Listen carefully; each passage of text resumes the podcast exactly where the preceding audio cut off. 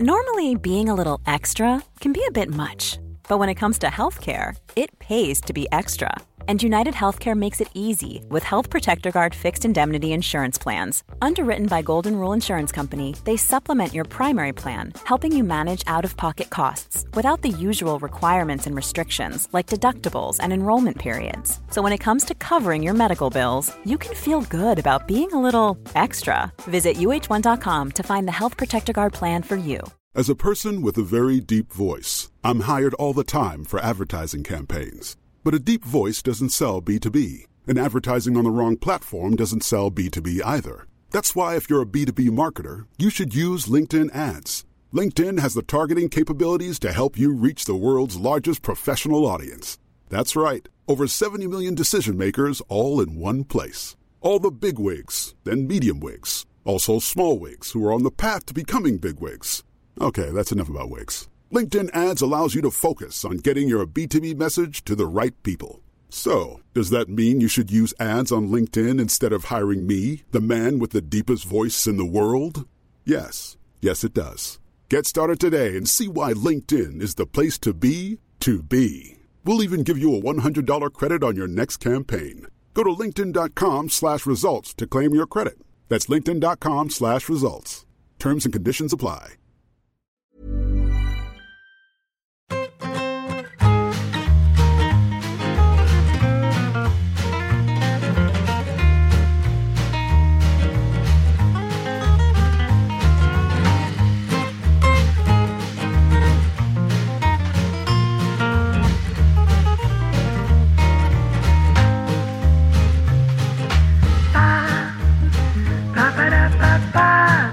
Aunque hayan pasado unos días, que es la retirada de Don Jerry.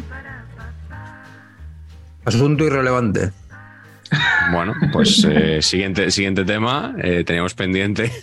Eh, nos dijo un oyente que estos son, son, los minutos Roberto Gómez, porque es la fase del programa en la que mandamos saludos varios y decimos que hemos estado en tal acto y tal.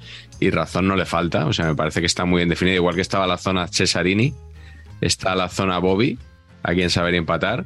Y tenemos pendiente, por ejemplo, comentar lo que, bueno, ese, ese éxito de Carleto o ese éxito audiovisual que algunos dicen que ha producido él incluso. Se dijo en Movistar Plus que lo había producido él. De momento, Carleto, solo lo has protagonizado, ¿no?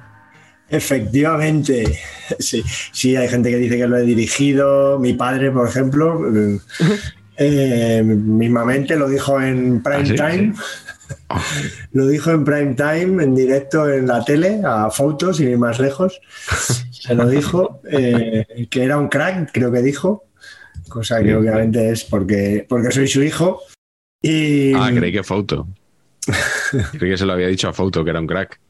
y, y efectivamente yo solo lo he protagonizado. Estuve en la gestación, digamos, en las ideas previas, porque todo parte un poco de una idea que es cuál es el origen de los periquitos, y es algo sobre lo que yo he escrito bastante y, y- y bueno, y vaya, que estamos hablando de un, de un documental que, que real que es patrocinado de varios equipos de primera, creo que de la Real, del Betis y del Español, ha hecho uno de estos docus así institucionales en el que la marca, bueno, busca contar una historia que se a la que se vincule sin hacer demasiada publicidad, o sea, no te venden seguros en ese momento. Y, y decidieron eso, contar la historia de, de dónde vienen los periquitos, ¿no? Y, y bueno, pues como tiene algo que ver con el cine y obviamente con el español, pues me encontraron a través de nuestro buen amigo Carlos Ranedo, que trabaja en la agencia Ogilvy, y, y, pues empezó ahí un, bueno, una absurda colaboración conmigo que ha derivado en este, en este docu que la verdad que está, está muy bien hecho y está muy bien y para mí pues es muy emocionante y es un recuerdo para toda la vida pues estar con mi padre y con mi hijo, con mis hijos. ¿no? O sea, Sí, señor, con apariciones estelares ahí de los Wask, de Enrique González, de Tamudo. Si es que donde hay buenos publicistas, ¿verdad? ¿Dónde hay? Perdona. Donde hay buenos publicistas, donde hay buenas ideas, originalidad, al final Ah, salen cosillas. es posible que es posible que pase, sí. Pero da, da bien en cámara, ¿eh, Carleto? O sea, creíble, ¿eh? Una, una interpretación eh, más, que- más que interesante, ¿eh? Sí, sí. A mí me gustó mucho su amplia gama de gestos de incertidumbre. Que Sí. que se, Sí. se pasa todo el documental, bueno, todo el documental, todo el, ¿cómo lo llamamos? El, el vídeo, el, No, el docu. Es el- el, lo llaman docu, así que vale, docu. pues todo el documental. 13 minutos, pero vaya. Sí, sí, un poco searching for Pericoman, ¿no? Y, Yo, a mí me pidieron contención eh, a las órdenes del director y, y- para que vean que había un director que no era yo. sí, te ha pasado como a Gustavo López, que, le, que iban por ahí diciendo que había dirigido él el documental del Cholo. Ahí, bueno, igual tiene más argumentos de peso. Pero lo que es gracioso, la magia del cine, es que, claro, eh, como sabéis, en el documental eh, yo hago ver que hago una investigación y que se pregunta a mucha gente, pericos, desde jugadores del primer equipo a leyendas, a periodistas vinculados, a gente del club, si conocen de dónde viene el origen, ¿no? Y entonces todos dicen que no y se inventan una historia. Y claro, la gente eh, que cuesta enfadarse por todo, lo sabéis, como el equipo además no va muy bien, pues se enfada también por eso, porque no lo saben. ¿Y por qué Tamudo no sabe de dónde? Pero bueno, como no le da vergüenza, tal, no sé qué, ¿por qué? No sé qué, pero ¿cómo es Solsona? No me lo esperaba de Solsona. Y claro, tienes que decir, bueno, hay un una parte de la magia del cine Sí, que hay que, que hay que preservar y tal, ¿no? Madre mía, madre mía. Bueno, pues, eh, pues nada, y con estos bueyes hay que arar, como decía el otro, ¿no? Sea como puedes, hay fuere, que arar. Sea como fuere, déjame presentar al invitado de hoy. Te, te relego en estas lides. sí, Miguel, porque hoy, hoy tenemos a un, un hombre que ha hecho historia en el fútbol español. O sea, es, todo el mundo recordará a Goyo Fonseca como el primer goleador de la selección española con Javier Clemente, quien no lo recuerda, ¿verdad? Y todo el mundo recordará a nuestro invitado de hoy por el gol que marcó hace unos días en Frankfurt. Efectivamente. hecho, vengo más en calidad de, de goleador que, que de literato, ¿no? O de periodista, Que de persona, sí, sí. de persona, ¿no? De hecho, tengo que deciros que tengo un poco de, de síndrome del impostor con esto, porque aquí trae gente siempre muy, Sí. bueno, No siempre, no siempre. muy, muy, muy bregada en, en las líderes del periodismo y, y las letras. Y claro, yo mi bagaje es eh, un libro sobre el ascenso de Albacete de tercera división, un partido infame, eh, haber hecho 2.000 millones de noticias de clickbait en cadenaser.com y, y, y- y estar por la madrugada diciendo tonterías en la radio. O sea, Bueno, y la, Sí, bueno. y la crónica de la Cervantina, y la crónica de la Cervantina, sí, sí, sí. por supuesto. Y ha dicho cuatro cosas, bastante más que muchos que han pasado por aquí, con más pena que gloria. Del Barcelona, algunos incluso. O sea, aunque Juan es antimadridista, no es del Barcelona, por lo menos. O sea, eso. Soy, eh, sí. sí. A ver, es que cu- cuando entras a trabajar en los medios de comunicación, en cosas de deporte, eh, se te quitan un poco las ganas de, de ir con nadie. O sea, Bueno, pues hoy nos acompaña Juan López Córcoles, que es un... Para empezar, voy a contar cómo le conocí. Le conocí jugando al fútbol, cosa que ya es un mérito extraordinario ah, con el que, con el- por el que puede venir aquí. Jugando al fútbol en los partidos que organiza Carlas Francino en, en la Chopera del Retiro, que para la gente que no es de Madrid, que es mucha, es eh, un campito maravilloso que hay en, en pleno Parque del Retiro, en el centro de Madrid. Hay una especie de campo que es un oasis para, para los futboleros, meterte allí de, al, pegado al bullicio de la ciudad y de repente entrar en, un, en el Parque del Retiro, que ya es maravilloso, y entrar en un campito de, de hierba artificial estupendo, que además no es muy grande, que, que eso viene bien siempre para no pegarnos demasiadas carreras. eh, y que llevamos pues muchos años, más de una década ya, creo, ¿no? Juan? Pues, jugando ahí. Es Sí. verdad que ahora mismo Juan, por sus horarios, pues lo tiene jodido para venir, pero bueno, ahí la sombra de los que de los, de los pioneros siempre, siempre se guarda, se guarda vez, se guarda número. Y yo le conocí jugando y, y- he jugado con él y, y además es un buen futbolista, o sea que eso vaya por delante. Y, él llegaba allí porque era bueno, redactor de, de deportes de, de- de- la cadena SER, donde esos partidos, pues casi todos era gente de la cadena SER y a los que nos íbamos metiendo ahí, bueno, a replegados que llegábamos de otros sitios, ¿no? Y bueno, ahora ha mutado un poco, ¿eh? ahora hay mucha gente ya perteneciente al, al mundo de la farándula más, ¿no? muchos actores, al principio venía el hijo de Francino y a partir de ahí yo creo que empezaron a, a aparecer muchos actores y bueno, ha ido derivando. Patch también ha sido ilustre eh, jugador en estas pachangas eh, que en principio eran eh, a mediodía porque Francino eh, trabajaba por la mañana y que mutaron a la tarde porque Francino trabaja a la mañana porque Francino trabaja por la tarde. O sea que, que todo estupendo. Y ahí Juan, pues eso, yo ya empecé a conocerle, coincidíamos luego también, pues yo al ir a Carrusel, pues coincidíamos algo. Él además ha llevado mucho, es un gran experto en tenis. No, no sé si es tuyo, pero lo de juego, ser y partido es- siempre ha sido un juego de palabras que me, Sí, sí. ha, que me ha apasionado. No sé si eres el culpable o, o no. Uno de los pocos podcasts que han fallecido ¿no? en los últimos años. Bueno, hay muchos. ¿eh? Empezar, empezaron muchos, pero siguen pocos. ¿eh? No, no te creas, no te creas. Pero entonces, Eh. ¿tú eres, tú eres el de Rafael Nadal Parera, ese que grita en la, en la radio? No, no, no, no. No, Ah, no, no, no. Esto fue un podcast que hacíamos semanal, un poco con información de tenis y demás. Y Pues era una idea estupenda, Juan. era, era divertido, lo pasábamos bien, pero bueno, era, era muy trabajoso y al final pff, costaba mucho hacerlo. Quizá, quizá ha aparecido pronto, demasiado pronto. Eso, eso es lo que yo creo que Eso está bien, está bien decirlo siempre. Cuando tienes un proyecto así que no triunfa, dices, es que me adelanté a mi tiempo, es que era demasiado avanzado para la sociedad. Es que yo lo recomiendo decirlo siempre. Alguna vez lo he dicho también. Queda bien y todo. No estaba Y- maduro el mercado todavía para absorber esta propuesta. Y después de eso, Juan, no sé si una mezcla de decisión propia o, o- o no, o, o- o- o ayudada, Sí, sí, de- un poco de los deportes, eh, pasó a las madrugadas de la cadena SER, donde ha hecho varios programas, y ahora mismo es uno de los, de los amanecistas buenos. Eh, si amanece nos vamos con Roberto Sánchez, mítico programa que ha regresado hace un par de temporadas y ahí está Juan poniendo guiones, poniendo humor. Es un cachondo. Es siempre. Básicamente hago lo mismo que Miguel en la libreta, pero yo con cortes de Joaquín Prat. Todo el rato metiendo cosas de Joaquín Prat.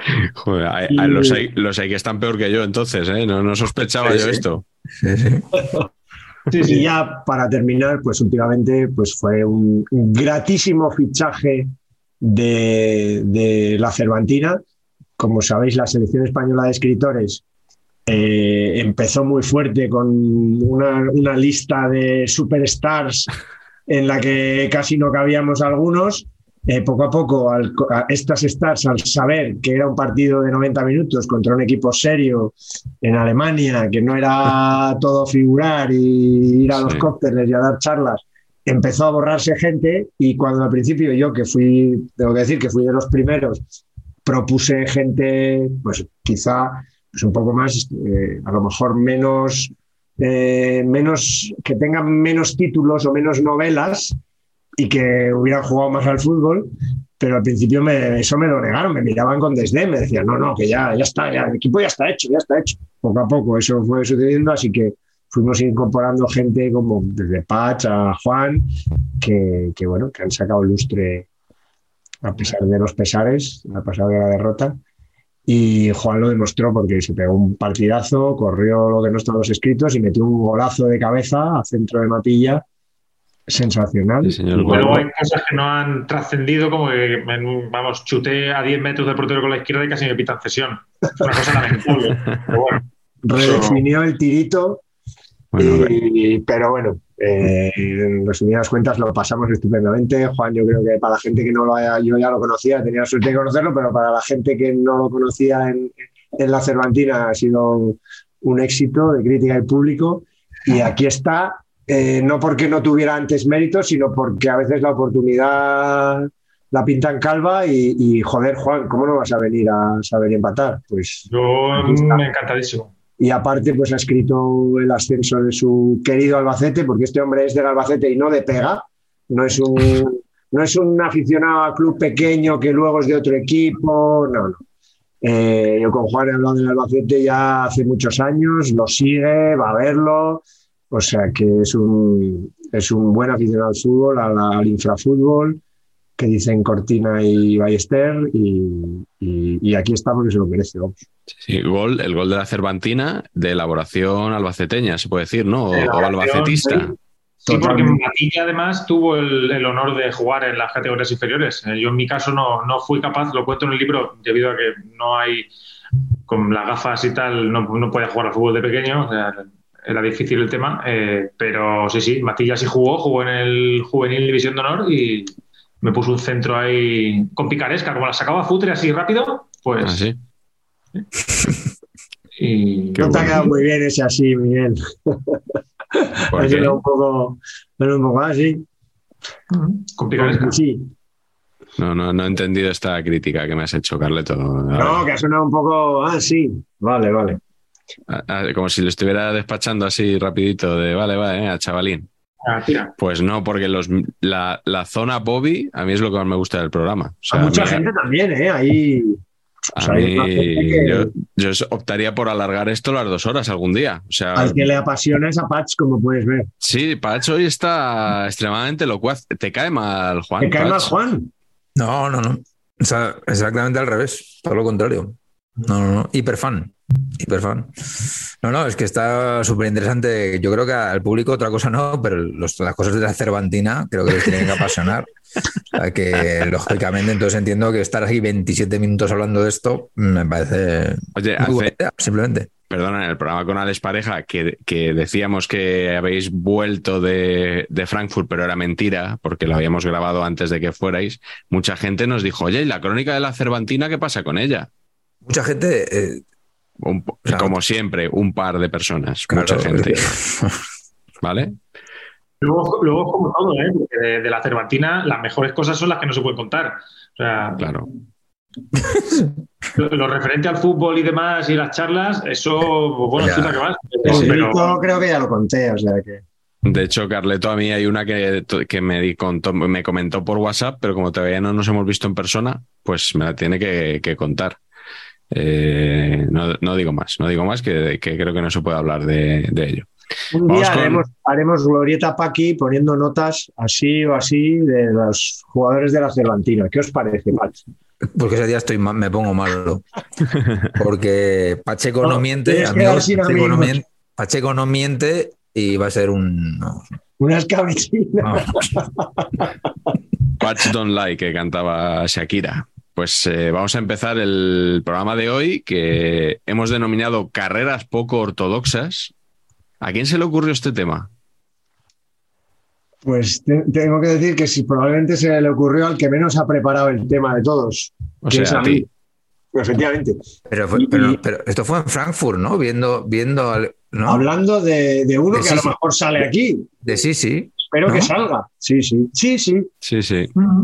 Sí, Ah, sí. sí, Hablando sí, de. Sisi, el- el- esa noche del sábado, eh, hablando de, enseñé los vídeos en los que Sisi hablaba en japonés, porque En japonés, eso. Eh, mirando un poco tal, vi, joder, se ha jugado no solo en Japón, en Corea. No, no, no, no lo gastes, no lo gastes, que lo, desgranarás eh, más adelante. Pero bueno, Pues para eso. los que hayan pinchado el vídeo pensando que lo de carreras poco ortodoxas a lo mejor era de jugadores que, que Rudiger. corrían así, un, un Rudiger, por ejemplo, de la vida, ¿no? Pues eh, serán los- probablemente los que pincharon cantar más que Agustín pensando que era un programa de cantadas de porteros. No, vamos a hablar de, de trayectorias eh, sorprendentes, por así decirlo, ¿no? De, de virajes inesperados o, o poco habituales. Y, y, bueno, os animo como siempre a darle like al vídeo, que se os olvida siempre y es importante, a suscribiros al canal, a participar incluso con la opción gracias, como hacéis muchos, sobre todo cuando contamos un chiste malo, que son pocos, porque casi todos son buenísimos. Y lo que vamos a hacer hoy es elegir un futbolista por línea y si nos da tiempo también un entrenador que haya tenido una carrera eh, poco ortodoxa. Así que empezamos por ti, Juan, que eres nuestro invitado. Eh, ¿Qué portero eliges con una trayectoria así, digamos, peculiar? A ver, yo con el portero y el defensa he sido un poquito conservador, eh, pero bueno, hay un matiz importante. El portero elegido es eh, Ricardo López Felipe, el que jugó en el Atlético de Madrileño, Atlético B, Atlético, y un día enamoró a Ferguson y, Sí. y- y lo fichó el United. O sea, e- ese giro de guion de que, de que al, al portero del Valladolid, eh, bueno, se le abran las carnes a Ferguson, ¿no? Ese señor colorado y tal, se le abran las carnes. Que, que Ferguson beba los vientos por el portero del Valladolid eh, me parece un giro impresionante y además creo que marca un antes y un después en, en la, bueno, ya larga tradición de España de, de mandar porteros allí, ¿no? De mandar un, no sé Sí, si sí. morralla, pero mandar porteros que luego allí son titulares. O sea, Un poco de todo, ¿no? Claro. Hemos, mandado, hemos mandado un poco de todo. No vamos a decir morralla, pero mandamos a Joel Robles, claro, ¿no? Efectivamente. Claro, claro, sí, sí. Claro, es que Manuel Almunia, Joel Robles, eh, Vicente Guaita es de los mejores de la. Sí, eso de te estaba, estaba sí. pensando en él. Adrián San Miguel también ha tenido sus, sus highlights importantes, ¿no? Por supuesto, los dos internacionales, ¿no? Que vienen de- detrás de Unai Simón, tanto Robert Sánchez como David Raya. David Raya, yo creo que haces una encuesta, ¿no? Por la calle. Yo no sé qué cara tiene. Claro. Es imposible. Creo que ya dije una vez que yo conozco a Salvador Raya, pero David Raya no sé quién es. Efectivamente. Y lo de, lo de Ricardo, además, eh, estaba por ahí que, que había que era entrenador de porteros en el equipo de Miami, este de. ¿Así? Que, que luego era mentira, ¿no? Que era mentira, por lo visto. Ah. Pregunté yo a un amigo suyo, porque me venía bien para las cosas estas que hago con Quintana, y me dijo: no, no, de lo- a este lo más que ha hecho es que se lo llevó Queiroz una vez que estaba de baja su, su entrenador de porteros, se lo llevó a una concentración con Colombia. Pero, pero nada más, hombre, en el United jugó poquito, ¿no? Imagino que era la época de Van der Sar o alguno de estos. Jugó poco y nada. Pero Poco y nada, vamos, sí. Sí, se fue ya, quiero recordar, mm, ya con años. O sea, no, no se fue siendo un chaval. Buen portero, ¿eh? Buen portero. O sea, a mí. mundialista. Creo Ricardo, que tiene un, un partido con España, ¿eh? Portero solvente, ¿no? Sí, llegó a debutar Patch con España, Ricardo. Yo creo que sí. Convocado seguro, pero yo creo que sí que jugó. Mm. Bueno, pues nada, ahí tenemos el, el primer portero de hoy. Patch, ¿tú con quién vas? Pues yo voy con otro, pues caso de éxito en este caso. Eh, yo voy con Pepe Reina. Eh, Oh, que, más allá de, de animar los viajes en avión y tal, y no, y luego los eventos varios y tal, bodas, bautizos y comuniones, pues tiene una carrera eh, poquito random. Y además, mirando en, en, en vez de fútbol en tiempo real, porque lo he descubierto esto en este momento que estoy hablando con ustedes, no había caído, tío, que ficha por el Villarreal en la 2002-2003 y Sí. vuelve el- al Villarreal en la 22-23, 20 años después. Es tremendo, me Es parece. que tiene 40 tacos. Maravilloso. Pues esto, Pepe Reina, cantera del Barça, hijo de Miguel Reina, afamado guardaballas, un poquito, poco sobrio, digamos, Miguel Reina, ¿no? En la cancerbetería. Poco sobrio, pero tampoco espectacular, ¿no? No, pero era, no sé, era, para mí era un señor que jugaba de portero. O sea, yo, cuando, claro, Pepe Reina era portero cuando, o sea, Miguel Reina era portero, era portero cuando yo era pequeño. Y, y sí, mi sensación era, mira, este señor, que podría trabajar perfectamente de contable, administrativo, está de portero en el Atleti, por ejemplo, ¿no? Bueno, pues su hijo Pepe, cantera del Barça, sale porque parece que Valdés le adelanta, ¿no? Y entonces es Villarreal, tres temporadas, Liverpool, ocho temporadas, que ser portero del Liverpool titular ocho temporadas telita, Sí, sí. incluyendo, ¿os acordáis el disparo ese que tiran y le da un globo, le despista Sí. el globo, ¿os acordáis de esa? El balón de playa, aquel que Oh, tiraron. Qué maravilla, ¿eh? El balón ¿Eh? de Copertone. Esa fue, esa fue sensacional. Y luego ya, y hasta aquí, pues dices, bueno, todo normal. Pero es que, claro, en la, en la 13-14, que eh, mi cuñado ya tiene 31 años, empieza el randomismo. Entonces se va al Nápoles, todo bien. Y al año siguiente, de repente, se va de suplente de, de Neuer al, al, al Bayern Múnich. Pero, no, o sea, yo honestamente no entendí nada. Pero entendí mucho menos que al año siguiente volviera al Nápoles. O sea, ¿por qué? No. Bueno. Sigue en el Nápoles dos temporadas más y aparece de suplente de Donnarumma en el Milan. Y dices tú, vale, bueno, esto ya es el típico a la inglesa, ¿no? El típico portero viejuno que pasa a ser suplente y que, Que no está se para jugar tres partiditos, Sí. no se queja, hace vestuario, además este los anima, no jeja, cuatro chistes. No sé si Reina es igual de gracioso en italiano que en castellano, por ejemplo. Pues no lo sé. Si hace chistes haciendo, ¿sabes?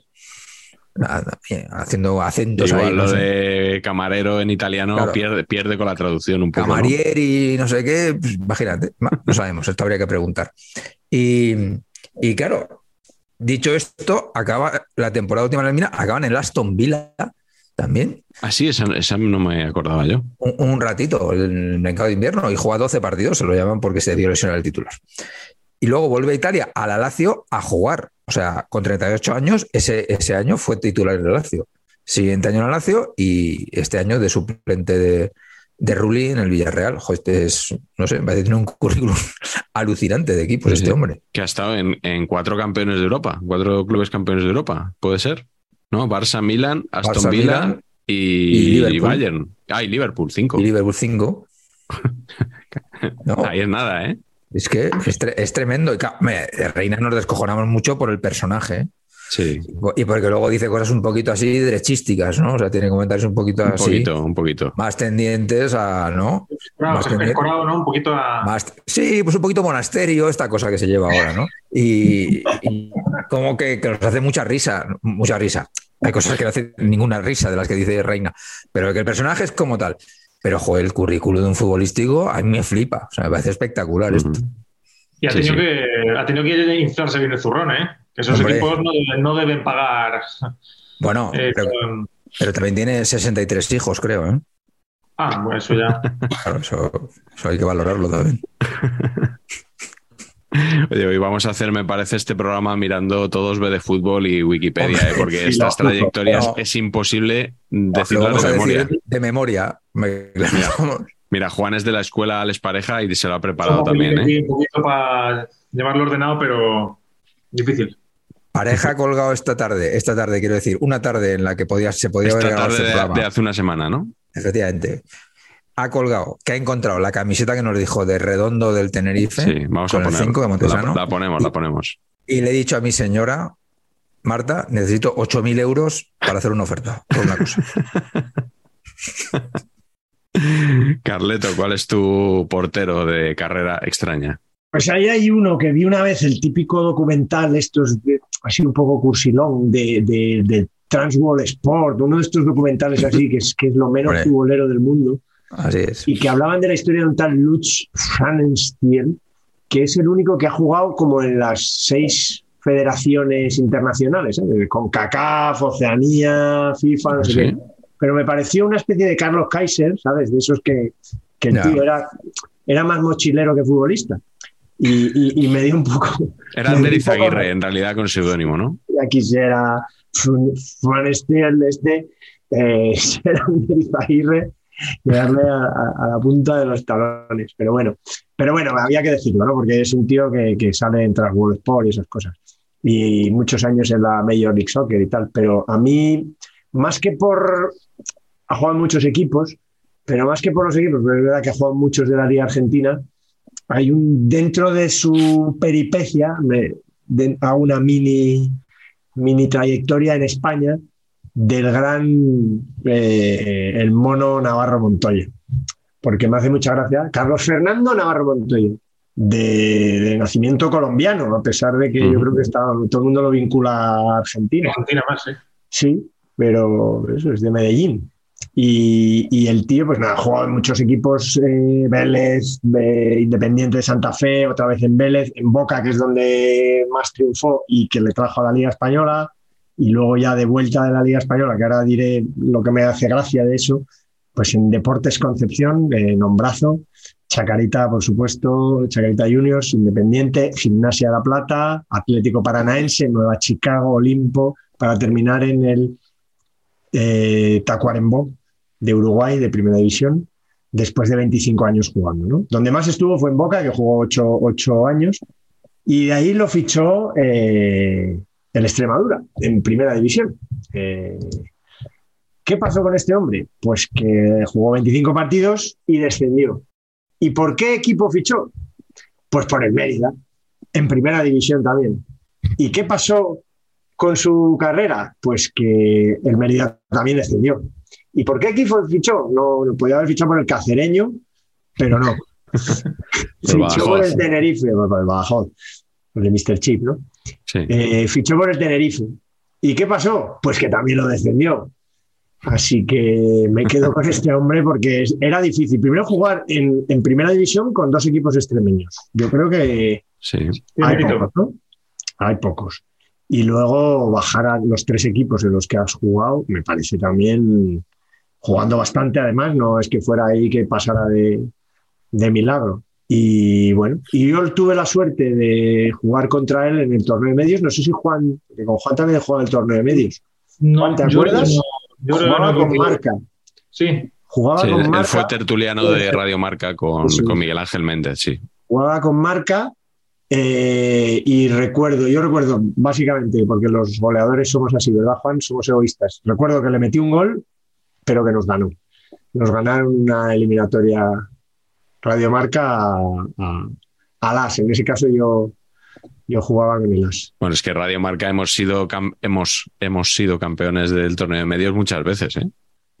Ahora no sé si era ma- radiomarca o marca a secas. ¿eh? No sé si estaba Sí. todavía. Bueno, es que, es que hemos sido los dos campeones muchas veces y el año que más feliz me hizo Radio Marca, que yo todavía no colaboraba con ellos, pero yo creo que ahí se gestó un poco mi, mi incorporación, fue el año que ganaron al chiringuito por penaltis del torneo de medios. sí, señor. Eh, o sea, lo de Sudáfrica, una tontería al lado de, de lo que sentí aquel día en el que fallaron penaltis Edu Aguirre y Juanfe. O sea, Es no que, sé si eh, hay un final más redondo. Pero tú has visto el, el montaje, hubo una época que los del chiringuito llevaban una mesa Sí, y se subían encima de una mesa, ponían un trípode y eh, era como footers. O sea, tiraban ahí. era una, una producción audiovisual eh, estratosférica. Sí, sí, Alfredo Duro narrando, está, tenía nada Alessandro, quedó entrenador, ¿no? Pues eh, ningún equipo me ha hecho tan feliz, yo creo, como, como aquel de Radio Marca en, en el torneo de medios. Pero al Eh, final es, es el sentimiento de pertenencia. con- con- lo, lo han hecho muy bien. Este, hemos, hemos sido subcampeones. hemos, Es- sí, sí, sí, es sí. Por ejemplo, eh, Oscar Vicente, el gran franquicia amigo de- del señor Ranedo y con el que jugamos eh, varios años al básquet. eh, Oscar Franquicia, eh, Oscar Vicente trabajaba en Unilever, mis queridos amigos en la multinacional, ¿no? Y entonces un día me contó Ranedo que estaba tomándose un Magnum Frac mm, y dijo: Hacemos unos helados cojonudos. Vamos a ver, campeón. Trabajas en marketing de Unilever. o sea, eh, o sea, ¿cómo hacemos unos helados cojonudos? Como si estuvieras dándole tú a la batidora del Magnum Frac, ¿no? Pues Bueno, eso, pero, pero- hemos, ¿no? pero el fútbol es distinto, Patch. Tú seguro que con alguna victoria del Real Madrid has dicho hemos. No, no, yo digo hemos, no, en todas. En todas. En todas. Hemos ganado, hemos palmado, nos han tal. Sí, sí, hombre, por supuesto. Me parece muy bien. Bueno, pues eh, mi portero, no sé si ustedes lo recordarán o incluso lo conocerán. Es Vincent o Bansan, no sé cómo se pronunciará, en Yeama. Portero nigeriano que estuvo en tres mundiales y que yo lo descubrí, pues no es que yo lo descubriera de, de ser su descubridor ante el mundo, sino que yo no lo conocía de nada. Soy más modesto que eso. Fui un día a ver un eh, Getafe Apoel Tel Aviv de la Copa de la UEFA, que todavía no era ni siquiera Europa League, fase de grupos, eh, y resulta que el Apoel Tel Aviv, que era un equipo malísimo, pues se aprovechó de una mala tarde del equipo local y ganó por 1 a 2 en el Coliseum Alfonso Pérez. Seguro que nuestro amigo el usuario arroba lo, lo recuerda, porque también estaría por allí. Y recuerdo que este señor en Yeama hizo un partidazo tremendo. Y era jovencito entonces, y yo pensaba que este iba a hacer un carrerón y que, que mínimo iba a venir a España, eh, porque cuántos porteros peores no vienen. Mira, un Yeama al español, que bien le vendría actualmente. Pues este chico hizo casi toda su carrera en Israel. O sea que con todos los respetos es una liga que no es que sea menor. O sea, eh, jugó en, el, un equipo que se llama eh, Benei Yehuda Tel Aviv o algo así, que, que me perdone Elias Israel porque no lo pronuncio eh, perfectamente. Y luego en, en el mencionado Apoel jugó cuatro temporadas. Eh, entonces lo ficha el Lille, que es, es el, el equipo de mayor nivel en el que juega en su carrera, ¿no? Eh, lo ficha el Lille, lo devuelve una temporada otra vez y ¿dónde lo cede? A Israel otra vez. Al- esta vez al Maccabi Tel Aviv. Y luego vuelve al Lille y ya juega cinco temporadas más. Y mm, recuerdo en el Mundial de Brasil que hizo un partidazo contra Francia. Estaba haciendo un partidazo y justo ya hacia el final del partido cometió una cantada tremenda, un balón que palmeó en un, creo que era un córner, se la pone a Pogba en la cabeza, Pogba marca y acaba ganando Francia. Pero bueno, un portero que, que a mí me me pareció un porterazo, la verdad, y que le, he visto, pues eso, los mundiales y aquel día en Getafe simplemente, y con eso ya estoy en condiciones de decir que el señor Enyeama podría haber triunfado perfectamente en un equipo de la Liga Española. Vamos. Ir- irrebatible, ¿no? Es que no tengo, o sea, quiero decir, cuando tienes esa labor de scouting tan profesional, ¿quién te va a contestar nada? Eh, Pues para adelante, o sea, Pues ya está, pues ya está, pues para adelante. Pues, lo, lo buscaré ahora a ver qué cara tiene y un poco para informarme, porque no me, no me suena de nada. pero- pues sí, pues, eh, pues buen portero, buen portero. Vamos con los defensas. Eh, Juan, has dicho que ibas a ser conservador también en esta línea. Eh, Bueno, aquí conservador no, aquí he estirado un poquito la, la premisa ¿no? del, del día de hoy. Ah, Eh, carreras raras, defensas, eh, Sergi Roberto. O sea, a ver, n- no sé, no me parece nada más raro que, que ese jugador lleve 12 años en la primera plantilla del Barça, algunos años cobrando 15 millones y no se haya movido de ahí. O sea, me parece eh, que tiene mucho mérito por su parte. Este no se retira.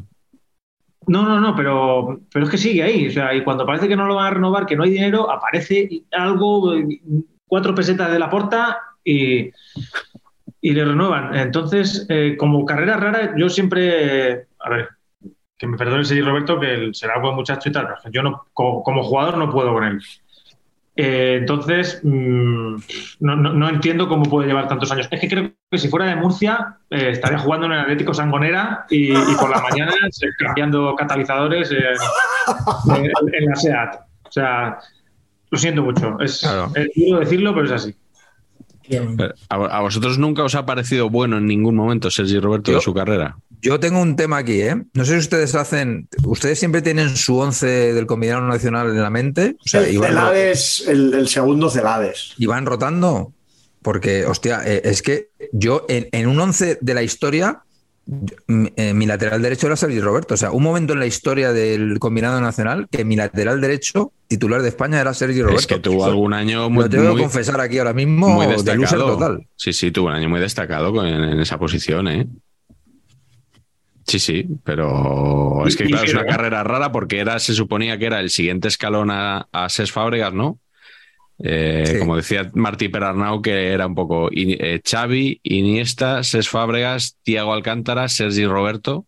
Era un poco Era- el- lo- los que venían por detrás para sustituir a, todos esos. que Iba a romper un poco con la escuela Barça. Bueno, ha metido Sí. siete goles. En, en, en, en 11 años goles ha metido siete goles. Sergi Roberto. Pero metió el de la remontada. No cuela. Sí, claro. Ese, a 15 millones al año, supongo, ¿no? Total. Eh, es un, un futbolista engranaje, ¿no? Que, que- que de esa pulsión cruifista por encontrar números en vez de, en vez de jugadores que, que ocupen espacios, inventaba tú juegas de cuatro, tú de siete, tú lo tenía totalmente así organizado. Pues este hombre llegó, pero yo creo que ya tarde, no sé. Eh, a mí también es un futbolista que, que no me dice nada. Obviamente mm, tiene, tiene sus cosas, pero, pero eh, igual, vamos a decir, es, es lo de Raúl. Igual es un 5,5 en todo, ¿no? Y Y, no es un 10, no es un 10 en nada, ¿no? exacto. Pero no es un 7 en 5,5. nada, no, no es un, ni siquiera un 7 en nada, claro. es- claro. Y luego aquí hay, hay un tema que hay que tratar con, con quien hay que tratar, experto en asuntos capilares de saber y empatar, Antonio Pacheco, buenas noches. Hola, ¿qué tal? Muy buenas noches. Eh, ¿Qué nos puede decir del look de Sergi Roberto para esta temporada, ese cambio tan atrevido? Bueno, yo creo que Sergi tiene, mm, está intentando encontrar su identidad capilar, ¿no? No es fácil. O sea, cuando se tiene pelo, no es fácil eh, encontrar la identidad capilar. Y Sergi está en esta búsqueda. eh, y no sé, me gustaría que fuéramos más generosos, ¿no? Con, con este tipo de persona que busca expresarse a través del cabello. Me parece que la sociedad en eso fallamos mucho. Antonio Pacheco, experto en asuntos capilares de saber y empatar, muchas gracias. Ahora, gracias. Ahora, ahora Patch, eh, pasamos a tu defensa. Pues mi defensa es otro, podría, podría estar conectado también con el experto en asuntos capilares, que es Juan Pisorín, eh, anodino comentarista, Sorin, ano- anodino comentarista de Dazón, eh, que tiene una carrera peculiar, o sea, un poquito random también. Es, empezamos en Argentinos Juniors, cuna de grandes peloteros, como todos sabemos, ¿no? Y por cierto, de los mejores namings de clubes de fútbol, ¿eh? Argentinos Juniors me parece la gloria como, muy bueno. como concepto. Hace una temporada, una solo medio buena, y, la, y le ficha la Juve. Te fuiste a la Juve de chaval, o sea, tenía aquí 19 o 20. Pero la Juve que era campeona de Europa, ¿eh? No una Correcto. Juve de entre Una guerras ni nada de esto. No, no, que este... Claro, entonces, claro, ¿qué pasa? Que juega dos partidos y dicen, bueno, Que juegue, que juegue Pesoto. Exacto. O Exacto. Torricelli, el que estuviera por ahí, ¿no? Y entonces vuelve a Argentina y empieza a jugar en River. Todo bien, tres o cuatro temporadas fenomenal. Y emigra eh, a Brasil, a Cruzeiro, que tampoco es que sea la gloria deportiva que campea por Brasil. El Cruzeiro, ¿no? O sea, ¿no? O sea, las mocitas, las mocitas cruceireras, pues no sé, ¿no? Bueno, total, que juega, que juega ahí, juega ahí tres años y se va a la Lazio. Y en la Lazio tampoco juega, tío. Es que juega seis partidos en la Lazio.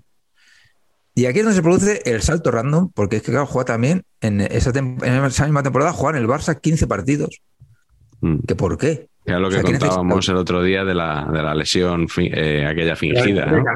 Claro, pero 15 partidos. Yo, yo pensé que en mi cabeza había jugado más en el Barça, solo 15 partidos.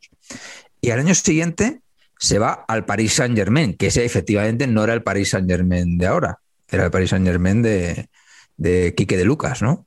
Y de, y de Cristóbal Parralo, ¿no? Es ese tipo de cosa, ¿no? ¿Cristóbal jugó en el, en el PSG? Eh, eh, tira- me tira la piscina aquí. No, no puede sí. ser, ¿eh? No, no, no, Sí, lo- sí, ¿Sí? sí, sí. Yo Lo, lo- lo des- lo desconocía por completo o lo había olvidado, sí, sí. creo que sí. A Pauleta, ¿no? Sí, Sí, Pauleta seguro, sí. Sí, sí. Yo creo que eso fue con Pochettino, Cristóbal, o estoy mezclando cosas. Sí, sí, sí. Cristóbal Vale, vale, vale, vale. 2002, 2002, 2003. lo he jugado, sí. Bueno, pues 70 total, partidos. ahí está. Tiene ahí un paso por el Cruzeiro ese año, que no sé entre qué equipo y qué, vuelve al Cruzeiro a jugar seis partidos y luego ya ficha por el Villarreal. Que en el Villarreal tampoco. Que estaría Pepe Reina por ahí, ¿no? Villarreal tampoco. Ya estaría Pepe Reina, sí, estaba Pepe Reina. Villarreal juega bien, es titular, es lo más titular que ha sido, yo creo, en, en toda su vida, en los dos años que está, y se va al Hamburgo. ¿Qué dices tú? Al Hamburgo. O sea, Campeón de Europa. no sé. Claro. Y cuando juega dos temporadas en el Hamburgo, jugar es mucho decir 22 y 5 partidos, se vuelve al Cruzeiro otra vez. ¿Qué tenía este hombre con el Cruzeiro? No sé, había aquí algo, una voceta cruceireña, pu- puede ser, o sea, no sé. En fin, eh, Estás, Una cosa un estás poquito- metiendo- estás colándonos el himno del Madrid frase por frase separado. Sí, Ciudadanos y Cargoles aquí. esto es está- publicidad subliminal de un libro que está ya siendo récord de ventas, que no se ha visto una cosa igual. O sea, Y que extrañamente, pese a haberse celebrado ya la presentación, hoy Sí. no vamos a hablar de, de la presentación. Lo, lo dejaremos para el próximo día. sí, porque estas cosas conviene más hablarlas reposado. Eso, ¿no? eso sí que podemos hablar de que eh, Juanma Rodríguez me acusó en su programa de que por qué no he escrito el libro con él. Fue, Mm. Ah, sí, fue ¿eh? realmente, fue- fue realmente duro, ¿eh? Sí, pero saliste bien ahí del paso. Sí. Mm. Dijiste que, que- que cuando em- empezaste Ciudadanos y Cargoles no te habías planteado todavía que el sueño de tu vida era ser tertuliano del primer palo. Ahí está. Y es verdad. pero, pero me acorraló ¿eh? al principio. ¿eh? Hombre, es que Juanma. Pero yo creo que ahí demostré mi posible valía como tertuliano, precisamente, saliendo del embrollo. ¿O no, Miguel? Tú que eres Sí, sí, estuviste, estuviste muy bien, como lo que contaba Manolo Lama del primer día que empezó en la radio con Roberto Gómez, que le puso delante un micrófono y le preguntó, bueno, los porteros del Rayo, ¿cómo los ves? y que entonces Manolo Lama dijo, bueno, pues como yo me sabía los nombres de los porteros, pues salí del paso como pude. Y entonces cuando acabaron el programa le dijo Roberto Gómez, tú vales para la radio. Contratado. Ostras, qué buena. Exactamente, sí. Por cierto, de, hablando de Sorin, la canción que el otro día no sabíamos cuál era, de Bersuit Bergarabat, la que le cazaron ahí bailando, Ah, sí. era Toco y me voy. Que nos lo han dicho varios, así que quien la quiera escuchar, así se titula. Carleto, ¿quién es tu defensa? Pues es un jugador al que, que le tengo mucho cariño, a pesar de que tiene una historia eh, bastante triste. O quizá por eso se la tengo, pero no se la tengo porque, Claro. porque podría ser perfectamente para un programa en el que hablemos de juguetes rotos, ¿eh? eso, juguetes rotos del fútbol, Eso tocará, eso tocará antes o después. canitos y no sé cómo sería, canitos y canitos y soldevillas, voy a decir. porque- Joder, que quiero hablar de Antonio. Bueno, joder, tú puedes hacer un libro en Madrid, yo no puedo proponer una idea de. No, no. De juguetes rotos españolistas. Sí, sí, sí. Tony Soldevilla. eh, Suerte con el proyecto.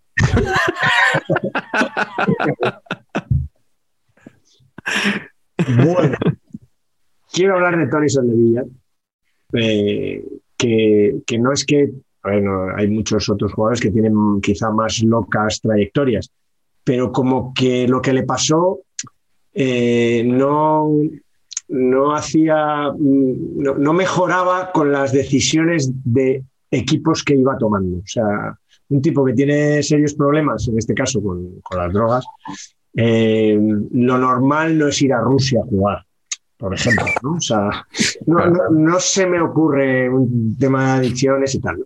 Pero este chico, bueno, el chico de la cantera del español, de esa época, pues de. De, de- de- de que hacía en la defensa con Dani Jarque y Lopo, por ejemplo, ¿no? Tres canteranos que Sí, jugaban sí, sí. ahí con, con Pochettino y Rochen, que eran un poco los que ponían el carácter pero, pero era un chaval que debutó. Además, le tengo también cariño porque debutó cuando mi padre era segundo entrenador del primer equipo, eh, en la época de Vicente Miera, en un- con 17 años, eh, contra el Athletic. ¿no? Él debuta en el español y alterna con el B y con el español y empieza a jugar, llegó a ser capitán del español. Pero bueno, en un partido en Coruña, eh, yo creo que fue, no sé si fue Luis Fernández, algún oyente me lo, me lo, algún oyente, algún espectador me lo, me lo dirá, eh, le llevó a la convocatoria, digamos, pero eh, le dejó fuera de la, al final de la lista, ¿no? Esos lleva 18 y solo entraban 16, ahora entran más y tal, y le deja fuera. Y Tony Soldevilla, ni corto ni perezoso, se va a dar una vuelta el día, la, la tarde antes, jugaban el domingo, pues la tarde antes por Coruña sale a dar un paseo el sol. Eh, llegó un momento de la tarde-noche en que pensó, si mañana no juego, es que ni voy convocado. Pues si me voy a tomar algo, tampoco va a pasar No pasa nada. nada. Claro. No sé si salía, no sé si salió con el chándal o de calle. Total, que apareció, eh, bueno, apareció a duras penas al día siguiente al partido.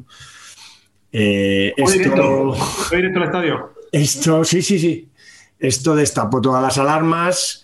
Eh, Bueno. pues un chaval que, que había tenido algún tipo de problema eh, con los, las sustancias, con las sustancias psicotrópicas, tenía un trastorno de déficit de atención adulta, tenía varios problemas que si no estaba muy centrado, si no estaba muy cuidado, pues, pues se, le, se le iba un poquito. Eh, eh, empezó a perder pie en el equipo, ya no jugaba. Eh, lo quería el Alavés, parece ser que iba a fichar por el Alavés, pero eh, firma por el Parma, pero no llega a jugar, cosas así un poco extrañas. Estuvo a prueba en el Ipswich Town, ya la cosa como que, como que se fue perdiendo. Se fue al Apolón de Limasol, eh, equipo precioso nombre. Apollón en su grafía. Sí, no habíamos dado cuenta de El ello. sí. Bueno, no sé si todos lo conocen. Total, que llego yo a. a- Es el, el, el venidor de los futbolistas, ¿eh? Sí, sí. Sí. Eh, en febrero de 2007 firma por el Amcar Perm eh, y fue el primer jugador español que jugó en la liga que creo que se llama Premier de, de Rusia.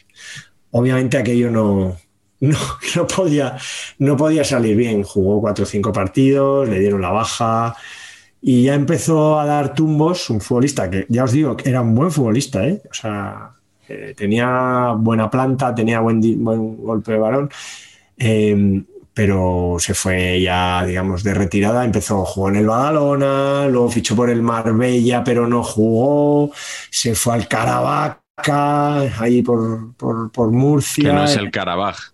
Exacto. Ya ahí, ya Onteniente, luego se va a Indonesia, que también otro sitio bueno para, Sí. para este tema, ¿no? Sí. Para controlar Ya. todo este tema de las adicciones. Sí, ah, está bien, sí. Ahí bien, sí. Al Produta, eh, luego vuelve al Alcoyano, está en el Fútbol Club Jova Español San Vicente, que creo que es un filial del Hércules, y acaba su carrera en el Eldense, ¿no? Un histórico. Pero no sé, aquella noche en, en Coruña me parece lo suficientemente maravilloso como para recordar la carrera de este tipo, que ahora mismo sigue viviendo por ahí, por Alicante, es entrenador personal, está bien, se encuentra bien, eh, cosa que nos alegra a los Ujú. pericos y a los que le tenemos cariño, pero vamos, que, que- que fue una pena porque era un buen futbolista que yo creo que incluso también le pasó como al libro de Juan, que fue un poquito pronto, como que ahora en esta época le hubieran cuidado más, hubiera si hubiera entendido más eh, sus problemas, sus adicciones, hubieran encontrado otro tipo de tratamiento. Me parece que hace, ¿no? cuando le pasó, hace igual casi 20 años, no sé, eh, se tapó todo, se intentó que, ¿sabes?, que no se enterara nadie, cosa que es absurda.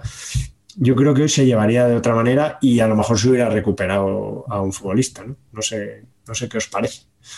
Tú habíais, habíais oído de, de esta historia, ¿no? De Soldevilla, que había tenido problemas. Sí. No, algo, no, lo de la no, no. yo lo desconocía. No es exclusiva. No es exclusiva. No. No es exclusiva. Tuvo además algún, creo que algún problema con, creo con Tamudo. Esto ya es un poco gossip españolista, ¿eh? Eh, con Tamudo, él era, creo que era primo de, joder, de, de Dani, el del Madrid, del Zaragoza, del. Barça, Dani García Lara. Creo que es primo de Dani García Lara. Y Dani sí que llegó al español, hizo muy buena primera temporada, yo creo, y competía un poco el puesto con Tamudo, había ahí cierta rivalidad por lo que sea, y creo que había ahí, hubo ahí una serie de, de piques que dan mucha salsa al asunto. Y cuando Dani jugaba en el español, la publicidad era ¿Conservas Dani? Pues eh, es probable. Pach, eso se te ha escapado a ti, ¿eh?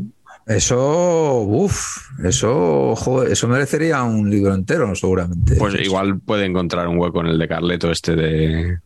No, no, no sé. En el proyecto este de que...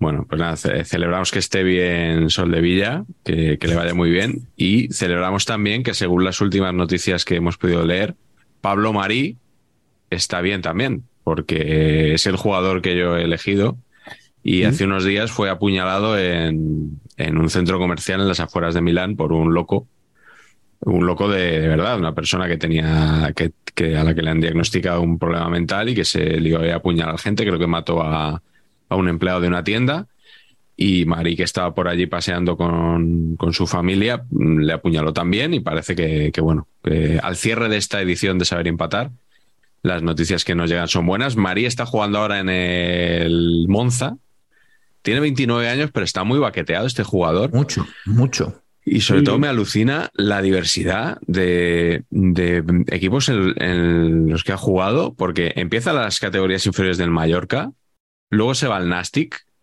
eh, luego entra en el, el emporio este de Manchester City Girona, eh, lo ceden al NAC Breda, que esto es, o sea, fantástico, uno de los equipos más sonoros que hay. Probablemente no se diga NAC, ¿no? Porque es N.A.C.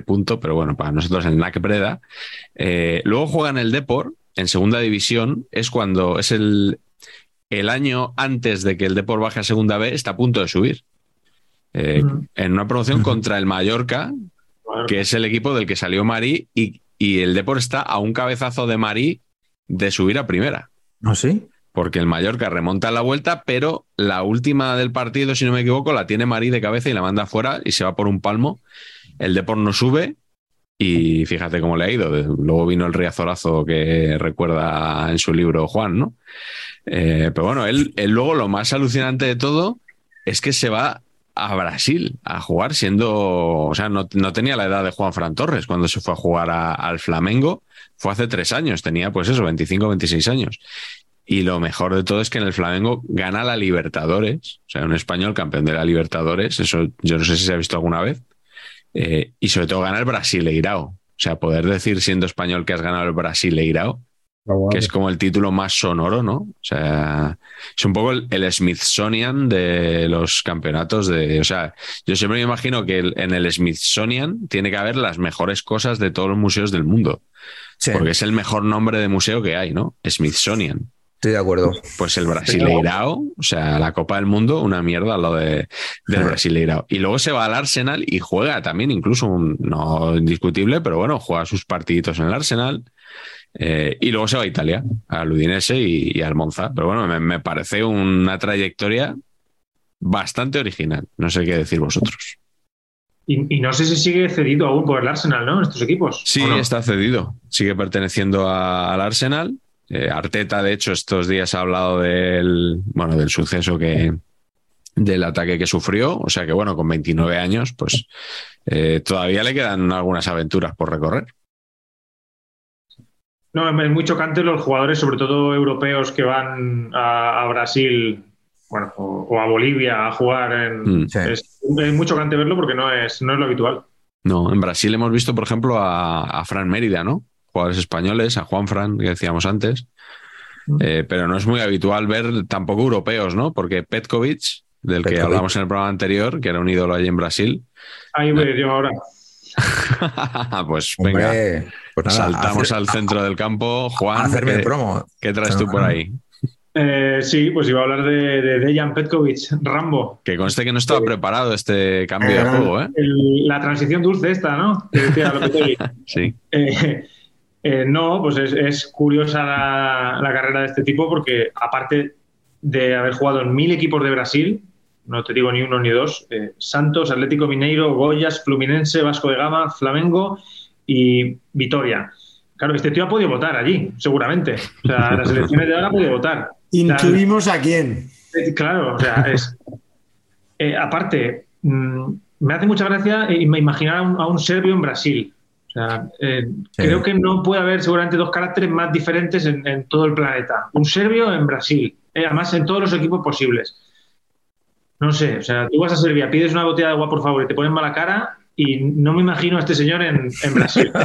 Pero, pero bueno, y, y aparte de eso, pues, su paso, eh, eh, vamos, eh, muy breve por el Madrid, eh, estuvo también en el Racing de Santander, en el Sevilla, en el Venecia de Italia, y luego ya ahí dijo, pues yo me tiro ya para Brasil y, y a buscar. Y luego tiene dos aventuras muy bonitas en el Shenzhou chino y, y en el Alatilla, que no sé si es el piloto de rallies o el tipo de rally, pero, Claro. pero claro, ha, ha estado en muchos sitios, pero lo de Brasil es impresionante. Siete equipos de Brasil diferentes. Grande. Ídolo Sí, sí. total. Qué bien. Eh, a, eh, a la tilla, eh, que creo que fue olímpico en, en tiro con arco o algo así. Sí, con ¿Ah, sí? Marruecos, sí, sí. Sí, es un personaje curioso. En Eh, Brasil jugó, jugó también el, el hombre este que tiene 60 casi 60 años y sigue jugando, Miura, ¿no? Es una historia, una historia como muy curiosa que, que fue de, de chavalín a jugar también, que también pega poco. Bueno, lo de Perú y Japón ya no es eso, pero en Brasil un Sí. japonés jugando Mm. al fútbol. También Sí. como que es rarito, pues eh, creo que fue de juvenil, se fue él solo, es una cosa, una historia así un poco, como que no, como que no quieren hablar mucho de esa época de, de ese, de ese señor, ¿no? Y, y- y Mm. que pasó por allí y, y luego volvió a su país. A la tilla, medalla de bronce en tiro al plato, una modalidad que se llama skit. Eh, y Petkovic estuvo muy poco, en ti- muy poco tiempo en Madrid, pero dejó amigos, ¿eh? Eh, es de los que ¿no? cuando pasa por Madrid hace sus cenas y se toma sus, Asador, sus cafés con amigos. No sé exactamente, no sé, ya no sé decir, pero imagino que, bueno, los restaurantes habituales del circuito madrileño que todos conocemos. Patch, ¿cuál es tu centrocampista? Yo antes de decir mi centrocampista, me gustaría hacer notar que mi especial brillantez en el programa de hoy está debida a que estoy trabajando hoy con gasolina súper total. Dios. ¿Inca Cola? Inca Cola, mi refresco favorito y, o sea, hostia, ¿de dónde Esto, no- esto no es publicidad, ¿eh? esto es sensacional. Refresco, como ven, de un color absolutamente natural. Uy, dos litros y medio, grande la botella, ¿eh? Hombre, Uy. y prácticamente nada de azúcar. Así que eh, está todo bien aquí. Pues yo sé, si estoy tan gilipollesco es porque Cherry Claro. Coke, hoy me daba la Cherry, Cherry Coke. Coke no vas a ningún lado, hombre. Sí. Estoy así de gilipollas. Eh, que- que- ¿Alguno de ustedes criticó, creo que en concreto el señor Marañón, recientemente la Vanilla Coke? Eh, por Pulp. Fiction, a lo mejor, por el, por el, la Coca-Cola con vainilla de Pulp Fiction, que era de verdad y no de la que venden enlatada. en, mi, en mi texto, ¿no? En mi texto Sí. de Cinemanía. Sí. A mí me gusta la que venden en enlatada, ¿eh? Sí. Sí. Sí, sí, sí, Sabe como también. el Drácula, es verdad, como el helado Drácula. Sí, A mí sí, me sí. gusta. La mezcla de vainilla y, co- y cola, perfecto. Pero, pero es como que yo es que no puedo ya. eh, Me cuesta ya la Coca-Cola normal, tiene que ser que tenga un bajón de azúcar. Eh, me parece súper dulce. Y ya la vanilla y vainilla ya me, me- igual es igual de dulce, igual tiene los mismos esto, pero me da la sensación de Mm. que es aún, aún más dulce. Ya me he acostumbrado a los refrescos light. Ujú. Bueno, pues nada, seguro, seguro. Después de esta digresión que agradecen mucho los espectadores, podemos ir ya con tu centrocampista. Hey everyone, I've been on the go recently Phoenix, Kansas City, Chicago. If you're like me and have a home but aren't always at home, you have an Airbnb. Hosting your home or a spare room is a very practical side hustle. If you live in a big game town, you can Airbnb your place for fans to stay in. Your home might be worth more than you think. Find out how much at airbnb.com/slash boast. Dígase Pues sí, que muy- Patch es muy, es muy fan de todos estos, sobre todo estos productos veraniegos que lanzan las marcas, ¿verdad, Patch? Sí. Fruitopía. sabor sujeto, fruitopías Sí, varias. No, no, no. Radical Fruit Company. Chicos, por eso lo digo, lo digo seriamente, que, Que digo que igual, igual ya lo he contado aquí. de esas promos. Claro, igual que ya lo he contado aquí, de pero temporada, ¿no? claro, cuando, cuando yo trabajaba para Coca-Cola, un día les dije, oye, mira, si queréis testar un producto, me decís. Entonces, me dais a mí y si a mí me flipa, no vais a vender un carajo. Porque esto es, es exactamente así. Por ejemplo, refrescos de Coca-Cola que me han flipado y que mi refresco favorito total, el Aquarius versión 3. El. Aquarius con sabor, con sabor a Coca-Cola. Eso era lo máximo absolutamente. Lo probé, Eso existió. lo probé, me flipó y dije, "Pff, esto va a durar en el O sea, mercado. es o sea, Coca-Cola desbravada, ¿no? Coca-Cola, sí, sí, sí. cuando la tienes ahí de la botella, que lleva un mes en la botella en el. y se llamaba así porque se llamaba versión 3 porque no podían poner sabor Coca-Cola. Entonces era Aquarius versión 3. Hostia. Sí, sí. Oye, Bueno, en vo- fin. ¿Vosotros sabéis que, que no hay acuarios de limón? ¿No? ¿Sí? Es Aquarius. No, no, no. Eso es Aquarius. Es Ah, Aquarius. Aquarius- ah, Aquarius Claro, normal. es Aquarius. Claro, lo- Es lo- correcto. los acuarios naranja. Entonces, yo siempre voy a lo mejor a un sitio y digo, quiero un Aquarius. Y me dice el camarero, ¿de limón o de naranja? Y me dan a decirle que no hay de limón, que no hay. Explicarle todo esto, pero Claro. no es operativo. no es operativo. Eso A es ver. como los del vino tinto antivino blanco, ¿no? De, ese- de ese tema no se habla en este programa. Que, a los camareros solo les corriges con el tema Juegos Olímpicos Olimpiadas, ¿no? Eso El sí. Aquarius no, Ahí pero sí, Juegos Olímpicos. Eso sí, eso sí. Muy si merecidos. alguien dice, por, por favor, puede poner en la tele para que veamos las Olimpiadas y tal, ahí entro yo de oficio. Pues bien, vamos con tu centrocampista, Pacheco. Pues mira, mi centrocampista, eh, mi centrocampista es, un, es un jugador eh, ciertamente desconocido. Yo, yo le conocí en unas vacaciones en Lisboa, que no, eh, no, no me acuerdo si era Navidad o Semana Santa, pero el caso es que Pacheco Junior era- realmente pequeño y decidimos ir a ver, ya que estábamos allí, este, jugaba el Sporting, y, y fuimos a verlo y después de- de atizarme 80 pavos por una camisa de Nani del Sporting El Lisboa. de Ramón para- Calderón. Efectivamente. Eh, pues nos, nos ponemos a ver el partido y tal, y en el Sporting juega Rusell. Dices tú, pero bueno, este- o sea, apellido catalán, no le conocemos, yo no sé quién es este tío, no tengo ni idea quién es. Y entonces luego, claro, me pongo a investigar y tal, y, se- y es Uriol Rusell de la cantera del Barça, que en el Barça tampoco es que hubiera hecho una cosa así loquísima. O sea, quiero decir que su temporada en el Barça B jugó seis partidos en segunda. Y- de ahí es el típico medio centro de la Masía, un poco más lento, o sea, un poco más Uriol Romeu que otra cosa, ¿sabéis? Medio centro posicional bueno, de, hostia, con mucha clase, como todos los que juegan ahí, pero mm, sin tanta condición física, un poquito más así, ¿no? Y, joder, a mí me dio una impresión, no parecía, primero que no parecía catalán, súper, mm, como parecía nórdico, y era, era como un personaje raro, ¿no? Eh, y y me, pareció un buen jugador, sin más. Pues, pues este tío sale del Barça B y se va, como no le den ni bola a nadie, se va a jugar a uno de los equipos también con mejor naming, que es el Sporting Kansas City. Vale. Es, sensacional ese, ese naming, ¿no? Sí, sí. Y juega ahí un par de, un par de años. En el segundo creo que es hasta, hasta campeón de liga y jugando muy bien titular y, y tal y que cual. Y ahí es cuando se lo trae el Sporting, donde en la temporada que es donde le veo yo, que es la 14-15, no triunfa.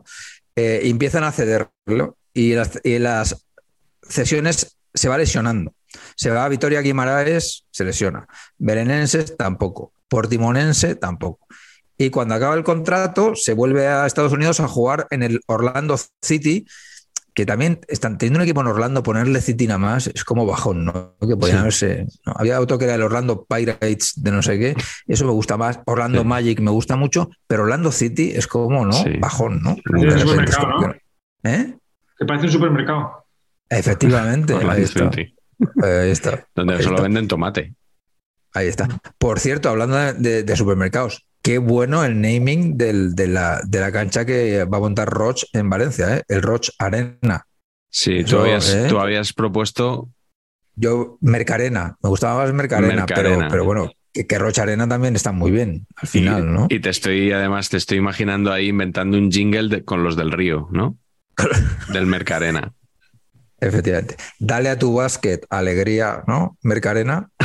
Sí. Tus canastas están para darle alegría y cosas, ¿no? Y con Una cosa así. estaríamos. Mm. Perfecto. Y luego, pues este año ha fichado, ha vuelto al, al Sporting Kansas City. Eh, y no sé, es un jugador al que habéis visto, le habéis visto jugar alguno. Yo no sabía ni de su existencia hasta que lo pusiste en el documento. Ya. Es un jugador inexistente, creo, para el fútbol español. Mm. Sí. Luis. Enrique no lo ha convocado. Pues No es sería uno la de típica que, que- Eso es. La típica convocatoria de si es que a mí me la sopla todo lo que digáis. Sí, ¿sabes? como, el del Braga, este, ¿cómo es? Abel, Joder. El Ruiz, ¿no? Abel Ruiz. mía. El Ruiz, qué malo es, pobre hombre. Malo. Sí, oye, me he metido aquí en la página de Wikipedia del Sporting Kansas City, porque como sabréis, hay Kansas City, Missouri y Kansas City, Kansas. Entonces, aquí la, la enciclopedia libre colaborativa me dice: el Sporting Kansas City es un club de fútbol de los Estados Unidos, de la ciudad de Kansas City, en Missouri, aunque juega en Kansas City, Kansas. ¿Qué dices? Sí, sí. Pero bueno, Sí, sí. O sea, que tiene la sede en Kansas City de un estado, pero juega en Kansas City del otro estado. esto es una maravilla absoluta. Sí. Jo, qué Sí, bueno. Pues nada, Carleto, ¿cuál es tu centrocampista? Lo digo rápido, que no, no estilo. Eh, Enrique Brad Pitt de Lucas. Quique de Lucas. Eh, porque, bueno, porque, Porque es del español, básicamente. pues esperaba que dijeras eso para decirte, pues no. Pues no. ¿Sabes por qué? Porque me hace más gracia que haya terminado jugando en el Biggleswade United Football Club. He caído en tu trampa, ¿eh? Vas, vas tres movimientos por Ah, delante de los demás. Eh, sí, sí. que es un equipo que me hace mucha gracia porque es el equipo que preside nuestro admirado eh, Guillem Balaguer, Sí, señor. periodista. El, algunos, para, para algunos, yo por ejemplo, que lo dije en público una vez, el Michael Robinson español en, en el Inglaterra. Y que me ha mandado su libro, por cierto, que esto no estaba preparado, pero me ha mandado su libro. Un tipo sensacional, Así que muchas gracias, Guillem, que siempre me cuida y me manda sus novedades. un tipo encantador. Eh, yo creo que cuando habla en los medios tiene, tiene pinta de ser majo, de ser empático, luego cada uno, pues ya yo le veo la rama culé a pesar de que, de que, de que, de que dice que es del español. Pues sí, es perico, ya- Carleto, hombre. ya, en fin. A ti, no te, a ti no te la da, ¿no? A ti no te la da. Oye, eh, eh, Es perico de eh, corazón, Richard pero Dis le llama Guillem Balapep.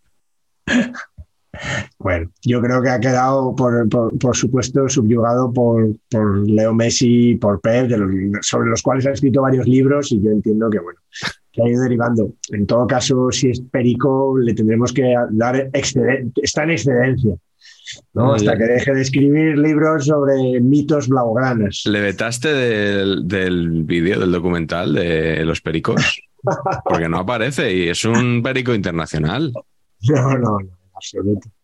En absoluto, de verdad que me cae estupendo. Estuve presentando la peli de el docu de Maradona hace unos, años y es de verdad un tío cariñoso, es, es majísimo. Entonces, Quique de Lucas acabó ahí, aunque parece ser que ha jugado también unos partidos con el Deportivo Galicia, que debe ser un equipo ahí de Londres, porque, como sabéis, Quique de Lucas eh, durante un tiempo estuvo instalado en Londres, ahora no sé exactamente, porque le veo mucho, o no le veo mucho, pero sé que está en, En Dazón. en Chiringuito. ¿Hasta en Dazón también? En Dazón también. En sí. Dazón, sí, sí. Vale, vale, vale. Y, y nada, pero bueno, tiene una carrera curiosa, ¿no? Yo creo que fue de los primeros, este sí, en fichar por el Paris Saint Germain, aunque jugó poquito. Lo que habéis comentado antes de, de Parralo eh, y Pochettino, yo creo que se los llevó allí Luis Fernández, que pasó por el español también. Eh, pero él, bueno, estuvo en el Paris Saint Germain un, un media temporada, eh, que no jugaba mucho en el español, se fue para allí y luego volvió.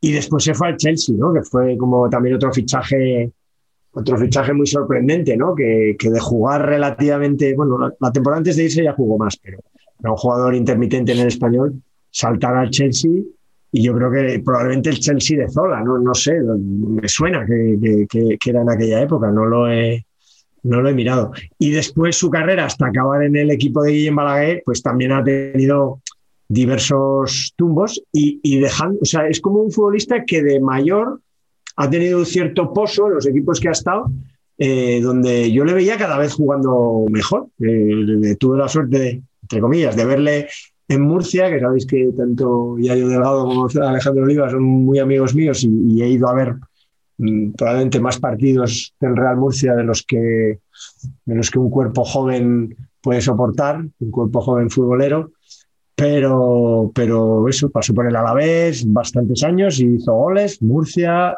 jugó en el rival Cartagena, yo creo que por eso no se lo perdonan demasiado los, los murcianistas, un poco con razón, además en el Cartagena hizo muy buena temporada, y de repente volvió como a primera en el Celta, después de que parecía que su carrera estaba terminada, para terminar finalmente en el, en el Hércules y ya tener tiempo para dedicarse a la representación de jugadores y jugar en el equipo de, del gran Guillem Balaguer. Así que Quique de Lucas es mi carrera así de centrocampista viajero loco.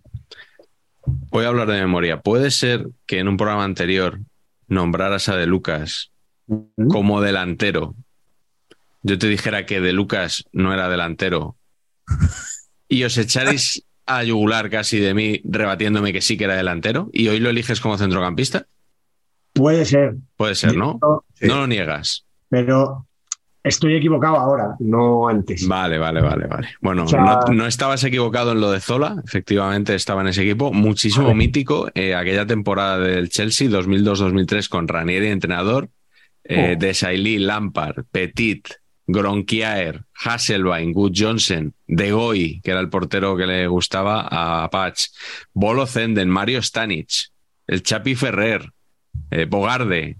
Bueno, bueno, bueno. O sea, por lo menos en, algún, en, algún, momento coincidieron. Luego igual les dieron salida con la temporada total. empezada.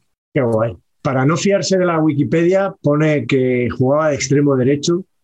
Bueno, sí, y sí, posición vamos. delantero. Sí, me recuerda a Dembélé mucho, sí, de, de Lucas. Tienes razón. Y jugó más de 500 partidos, metió más de 100 goles. Para un mediocampista también. Yo creo que jugó a veces de delantero, sobre todo cuando, era, cuando tenía velocidad, era joven. Aunque, eh, aunque, también yo lo metería en los mediapuntitas estos que tanto, que tanto te gustan. tanta rabia me da. Sí, pero bueno, este chutaba medio bien, ¿no? Quiero recordar. O sea, en, en, el Celta jugó bien. Pues, tú, tú, igual lo has visto en el Celta, efectivamente. Sí. En el Celta quiero recordar que jugó bien. Sí. Bueno, pues el que también metió goles fue el centrocampista que he elegido yo, que es el señor José Paulo Becerra, más conocido como Paulinho. Uf. Ese futbolista eh, que le dio al Barça una temporada solo, pero... Clase pura, clase pura. O sea, cuando llegó Paulinho al Barcelona, sea, parecía que el Barcelona fichaba, no sé, un tío de 50 años que llevaba días sin jugar al fútbol, que no sabía controlar el balón, que le faltaban dos piernas. O sea, es un escándalo que el Barça fichara a Paulinho. Sí. El modelo a tomar por saco, claro. El modelo, sí. Bueno, ADN, pues, ADN. pues resulta que el señor Paulinho, con, con Ernesto Valverde como entrenador, le dio al Barça una temporada más que digna, un, un tipo que jugaba en la selección de Brasil habitualmente. Eh, de hecho, le dio, una, le dio al Barça una temporada muy buena hasta que yo hice un podcast sobre las rajadas de Paulinho y lo bien que lo había hecho y ese día dejó de marcar goles, casualmente. O sea, le, hundí la carrera a Paulinho. Eh, ¿Y por qué lo elijo como carrera rara? Bueno, empieza en Brasil, como evidentemente todos estos jugadores que dan el salto a Europa, va al Tottenham, pero es que del Tottenham se va a China. Y claro, es ahí cuando el Barça lo recupera de China, cuando se monta la Mundial, ¿no? Cómo se puede fichar un futbolista de la Liga China, etcétera, etcétera. Eh, y es que luego, después de una buena temporada en el Barça, con las mismas coge y se vuelve a China, al Guangzhou Evergrande. Y luego juega también en el Al-Ali eh, y creo que está ahora en el Corinthians. O sea, si Wikipedia no me engaña, esta ha sido la carrera de Paulinho. Eh, había elegido, había pensado en Yanis Carrasco, eh, Está bien, está bien. porque Yanis Carrasco, para empezar, tiene una, tiene una carrera rara porque al principio era Ferreira Carrasco y luego pasó a ser Carrasco solo. Y este se fue a China y ya nadie, o sea, ya todos dábamos por hecho que había enterrado su carrera en China y resulta que vuelve a Atleti y, y vuelve bien, porque cuando volvió, ahora está otra vez para que se vuelva a China, quizá. Eh, pero bueno, Carrasco a mí hay días que me parece el mayor jugón del mundo y otros días que me parece el jugador desesperante. O sea, que se cree que tiene demasiada confianza en sí mismo. No sé qué os parece a vosotros este jugador. Resopla, Juan Resopla, con eso lo dice todo. A mí me gusta. ¿A ti te Es gusta? Yo creo que es un poco típico jugador un poco bipolar, ¿no? Que o te desespera, Sí. que no le sale nada, o lo ves jugar y dices, madre mía, el garrincha. Em, no lo sé. Y a mí me pasa mucho que tampoco es de estos jugadores que van dando tumbos y ahora ya no tengo claro dónde juega. O sea, Hmm. mm, la posición exacta no sé si es eh, carrilero largo, Sí. extremo, Sí. ya no me queda. Y yo creo que él tampoco lo tiene claro. Sí, sí, sí, puede ser que esté un poco mareado también. Por cierto, que según veo aquí también en la ficha de Paulinho en Wikipedia, pasó por, eh, por Lituania y por Polonia en su día, cuando era jovencito. O sea que carrera aún más rara todavía. Bueno, vamos con los delanteros, a ver si nos da tiempo a hacer delanteros y entrenadores. Juan, ¿tú en quién habías pensado? A ver, yo para barrer un poco para casa había pensado en eh, Carlos Javier, el Torito Acuña. eh, Hombre, porque se lo trajeron muy, muy temprano de, de Olimpia, de Paraguay al Cádiz, con, con 16 años, y a partir de ahí empieza una, una larga carrera de dar tumbos eh, por diferentes equipos de la geografía española. Está en Salamanca, eh, va al Castilla, va al Recre, va al Girona, eh, luego va y viene al Girona un par de veces, luego va a Udinese, va al Watford, juega en Osasuna, se vuelve de repente a Olimpia otra vez, luego vuelve a Mallorca, se vuelve a ir a Olimpia, vuelve a Osasuna y este es el paso que más me gusta, de repente se va a Tailandia, al Ratchaburi FC, ahí a- se va allí seis meses y de repente lo ficha Don Albacete Balompié y, y casi sube, o sea, vuelve con ya con más años que el fuego y casi sube y a partir de ahí ya empieza un declive lento pero sosegado que le lleva a jugar en el Hércules y ahora el detalle que me gusta donde está ahora mismo que es en la gimnástica segoviana. hombre, Y es el típico jugador, además, que, bueno, que yo creo que hubo cierta esperanza, aunque fuese un buen jugador o que, o que jugase más en primera, pero nunca terminó de romper. Y vamos, yo me he chupado muchos partidos de él y es que es un trotón de, de primera categoría. O sea, de estos que le echas el balón, corre, pero, pero poco más. No le pidas, no le pidas grandes sea, Mm. el Torito, el Torito Acuña, eh, porque luego estaba, estaba el Toro Acuña. Claro, Acuña. que nuestro amigo el no argentino eligió como el peor fichaje de la historia del Deportivo de La Coruña. En Ah, es verdad. saber es verdad. empatar. Nos sorprendió mucho que no eligiera a Renaldo, que es su gran, ¿no? Su gran Sí. claro, su gran. tótem, ¿no? Renaldiños. Sí, sí, sí. Pues eligió al Toro Acuña. ¿Cómo sería el Toro Acuña en, en el Depor para que, para que este hombre lo. Renaldo. Renaldo metió 4 o 5 goles. Sí, No, partidos importantes además, sí, sí. Lo que el pasa Toro es que. Acuña, yo lo primero que pienso cuando se me viene a la cabeza el nombre es eso en un jugador pasado de peso. No sé si Sí, sí puede de ser. acuerdo sí. un poco, ¿no? Sí, un poquito cuartos traseros potentes, ¿no? Eso, más, sí, más, quizá más eso, ¿no? Que, que el sobrepeso. La Sí. morfología. Sí, Sí, un poco la L de pantalón y la M de camiseta, ¿no? sí. Como Patch en la Cervantina, más o menos, ¿o no? Jodiendo al utillero. Yo te digo, tío, os lo digo así de claro, pero así de claro os lo digo. El señor, por cierto, no hemos hablado de esto y es dato clave. El señor Juan hizo toda la logística de, de las unifo- del, del uniforme. Se fue a las rozas a por 27 cajas con todo. Las equipaciones, la ropa de paseo, el chándal, no sé cuánto, todo. Hizo paquetitos individuales, pero increíble. Incre- increíble, o sea, increíble, de verdad que- o sea, pero maravilloso. Y entonces yo, claro, yo había pedido, bueno, os voy a contar la historia entera porque fue bastante loser. Me fui con Pacheco Junior a una tienda Adidas a ver si me cabía una XXL. Esto era, o sea, este es el concepto de base. Entonces me fui y me probé una de las selección alemana y me cabía XXL. Entonces pedí XXL. Todo el rato rezando, por Dios bendito, que me traigan una XXL, porque la XL me la pongo y parezco el padre de los increíbles. Con el elástico aquí, ¿sabes? Que se, la- se me marca todo, o sea, fatal. Abro el paquetito que me entrega Juan y efectivamente XXL de camiseta. Digo, sí. Saco el pantalón XL, digo.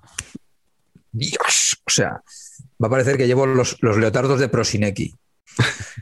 Y no, tío, era, era XL generosa. Y pude, y pude meter ahí mis cachazas al estilo toro acuña. O sea que Juan, goleador y, y utilero Bueno, al tiempo. increíble, increíble. Sí, sí, sí. Encargado de mantenimiento de la Cervantina. Ahí es nada. Impresionante. Patch, Qué, ¿cuál es tu...? qué humildad, ¿eh? Os, os dais cuenta, el Sí, goleador, señor. ¿eh? Para lo fino y para lo grosso. Eh, y, y director de- del mejor sketch, el protagonizado por Gabriel Reguera, al saber que no, que no Sí. iba a ser portero titular. Que lo Efectivamente. dirigió Juan también. Sí, sí, sí. Está Estaba guionizado. Todo. totalmente. Patch, ¿cuál es tu delantero? Pues mi delantero es Fran Sandaza.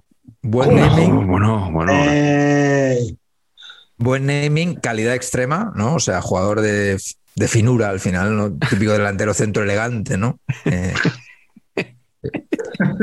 El Karim Benzema español podría pues ser. podríamos, podríamos decir. Un jugador, sí, más de hacer jugar a los otros, ¿no? Eh, bueno, pues nuestro amigo Fran eh, sale del Toledo, le ficha el Valencia para el, el Mestalla y le ceden inmediatamente, o sea, antes de pisar Valencia, le ceden, antes de llegar. De- no llegó ni a Torres de Cuart. Exactamente. Le ceden al Honda y al Puzol. Muy bien. Entonces vuelve al Mestalla y juega una sola temporada medianamente. Y no me preguntéis cómo ni por qué, qué tipo de representante tendría que le ficha el Dundee United. ¿Y tú? ¿Y esto por qué? De ahí salta al Brighton, a nuestro queridísimo Brighton, eh, cuna de vale. grandes jugadores nacionales, ¿no? De ahí pasa al St. St. Johnstone, de Escocia otra vez, y de ahí el salto cuántico más grande de cada un deportista a el Rangers. O sea, ¿en qué momento juega Fran Sandaza en el Rangers, no? Y llegó a hacer tándem con Nacho Novo en punta. Ay, pues eso ahí me pilla usted, ¿eh? habría que consultar, luego consultamos. Por lo que sea, solo pasa una temporada en Rangers. Por lo que sea. Lamentablemente, sus características de juego asociativo seguramente no serían valoradas en, en Glasgow. Y vuelve a España al Lugo, luego al Girona, y del Girona se va a otra liga donde siempre el arte, ¿no? La liga japonesa, al, al Tokio. Vuelve al Girona, eh, la experiencia oriental le debió resultar escasa. Al, se fue otra vez al Qingdao Huangai de China. De ahí vuelve, lógicamente, al Alcorcón, ¿no? Lógicamente. Lógicamente. Y del Alcorcón salta al Hyderabad Indio, también club de acrisolada solera, ¿no? Eh, para acabar en el Extremadura, donde he visto una noticia de alcance que es Fran Sandaza sustituye a Chacopino en el Extremadura. Desconocía la existencia de un jugador llamado Chacopino, pero ahora con su permiso dejo de escucharles y me pongo a investigar quién es este Sí. jugador. Igual, igual es hermano de Jeremy. ¿No? Buah, No has contado lo mejor de Fran Sandaza. venga. Le descubrieron que tenía una cuenta B en Twitter Joder. con la que insultaba a la gente. ¿Qué dices? Eso Sí. no lo sabía. Sí, sí, la borró. Tenía una cuenta, él se dedicaba a buscar gente que mencionaba a Sandaza y le criticaba. Y entonces todos los tweets de la cuenta eran respuestas a gente que criticaba a Sandaza. Y la época en la que estuvo en Japón, de eh, los favoritos eran tweets en japonés que hablaban de Sandaza. O sea, digamos que estaba bastante claro Increíble. que este señor, sí, sí, y, y sobre todo tenía una tendencia clara a nombrar a las madres de los que criticaban el rendimiento de, este. Y a uno le dijo algo así como, eh, porque alguien dijo, sí, Sandaza que se ha ido a China eh, y os ha dejado tirados a uno del Girona o algo así. Y entonces llegó, llegó esta cuenta y dijo, no es a China, es a Japón. Y va a ganar en un año más que tú en toda tu vida. No sé si serían 400.000 o si sería otra cantidad. Pero sí, sí. Hay, hay captura de todos estos tweets. Eso de 400.000, ¿por qué no lo has dicho? Mm, No, que es una cifra que se me ha Ah, ocurrido. que, para un futbolista de, pues que podría Ah. estar en torno a los Podría estar, 400.000. claro. Sí, sí. Pues eh, borro al, al poco de, de que un usuario tuiteó todas, esta- todas estas capturas y todas estas pesquisas, eh, se puso candadito y la cuenta ya actualmente no existe. O sea que es un proto chocas. eh, Sí, Sandaza. fue el Shocas antes que el Shocas. Joder. Sí, sí. Oye, estuvo muy bien el Shocas el otro día, eh, hablando del 400.000. Estuvo muy bien en, No, no, no. en el Twitch de Cope, estuvo muy bien. ¿Qué dijo? Y pues cosas sensatas, que yo ¿Ah, sí? jamás pensaba que iba a ver al Shocas en este papel, ¿no? De, de tan sensato, pero estuvo, estuvo francamente bien. Joaquín. Don Pues, Joaquín. Tú, por ejemplo, en Fuera Caretas. No te vi hacer ningún chiste, ¿eh? En Fuera Caretas fuimos a lo serio, ¿eh? Eh, pero me mojé. Me arrimé ahí un poco, ¿eh? Me Te arrimé. arrimaste, te Me arrimaste. arrimé. Reconócemelo. Te lo reconozco. Vamos con el delantero de Carleto, que está ahora mismo estás dudando entre Corominas y Tamudo, ¿puede ser? No, hay más, hay más, por Hay supuesto. más. Hay más, pero. Jeremías. Osvaldo. No, voy a hacer digresiones varias a todo esto que habéis dicho. Una, Dani García Lara, lamentablemente, nunca pudo lucir eh, conservas Dani. Vaya, hombre. Oh, Eh, le tocó época de interregno, eh, Grup Tarradellas, eh, una empresa inmobiliaria con un logo espantoso. Con ah, el especie de amarillo, la casa amarilla esa. amarilla y verde, Sí, sí, sí, en unas camisetas umbro del español. Ah, desastre. Eh, esa fue la temporada que, que le tocó a Dani García Lara. Eh, y después, buscando ahora a ver si, Sanda- si Nacho Novo había jugado con Sandaza en el Rangers, porque Nacho Novo, como sabéis, es, es ídolo del Rangers, eh, justo no coincidieron, pero he visto dónde acabó jugando eh, Novo, y Novo acabó jugando en el equipo, en el Beaglesway de ese de Guillem Balaguer también, o sea que me ha producido un shock, joder. Sí, Eh, es correcto. ¿no? de estrellas. No jugó mucho, pero cuando hablamos, cuando vino Álvaro de Grado, que Ah, hablé mira. de Nacho Novo, eh, pregunté por Nacho Novo y no había dejado, no había dejado mucho, mucho pozo su carrera por allí. Vale, vale, vale. Pues yo voy a hablar de un jugador que pasó por el español, pero fue un paso simbólico. Voy a hablar del actual presidente de la asociación de la AFE, ¿no? Hombre, de David Naganzo. Que tiene dentro de su carrera bastante chula también de haber viajado por varios sitios, varias cosas que a mí me gustan. O sea, como sabéis, es canterano del Madrid, Real Madrid C, eh, Real Madrid Castilla, Real Madrid. eh, y es uno de esos jugadores que ha estado cedido mm, casi más años que sin ceder. ¿No? O sea Claro, que claro. tuvo mogollón de tiempo cedido por el Madrid, Extremadura, que hizo decente temporada, Español, que obviamente no marcó ni un gol en 11 partidos que jugó, Valladolid, que jugó bien, y Levante, que también jugó bien. ¿no? A partir de ahí ficha por el Racing, que yo creo que también es una época bastante decente.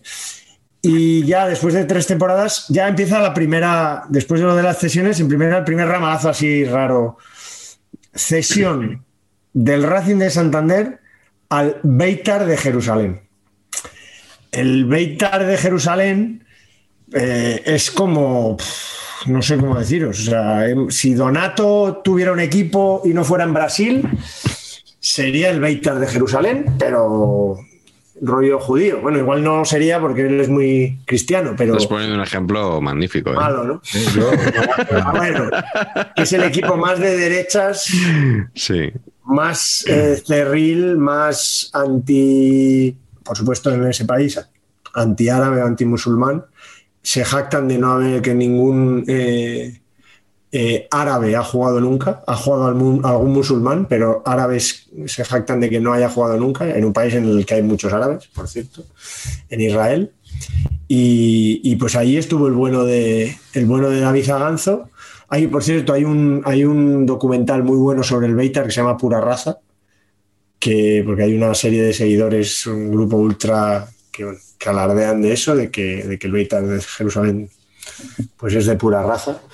Y hay un docu muy recomendable que, habla de este club durito.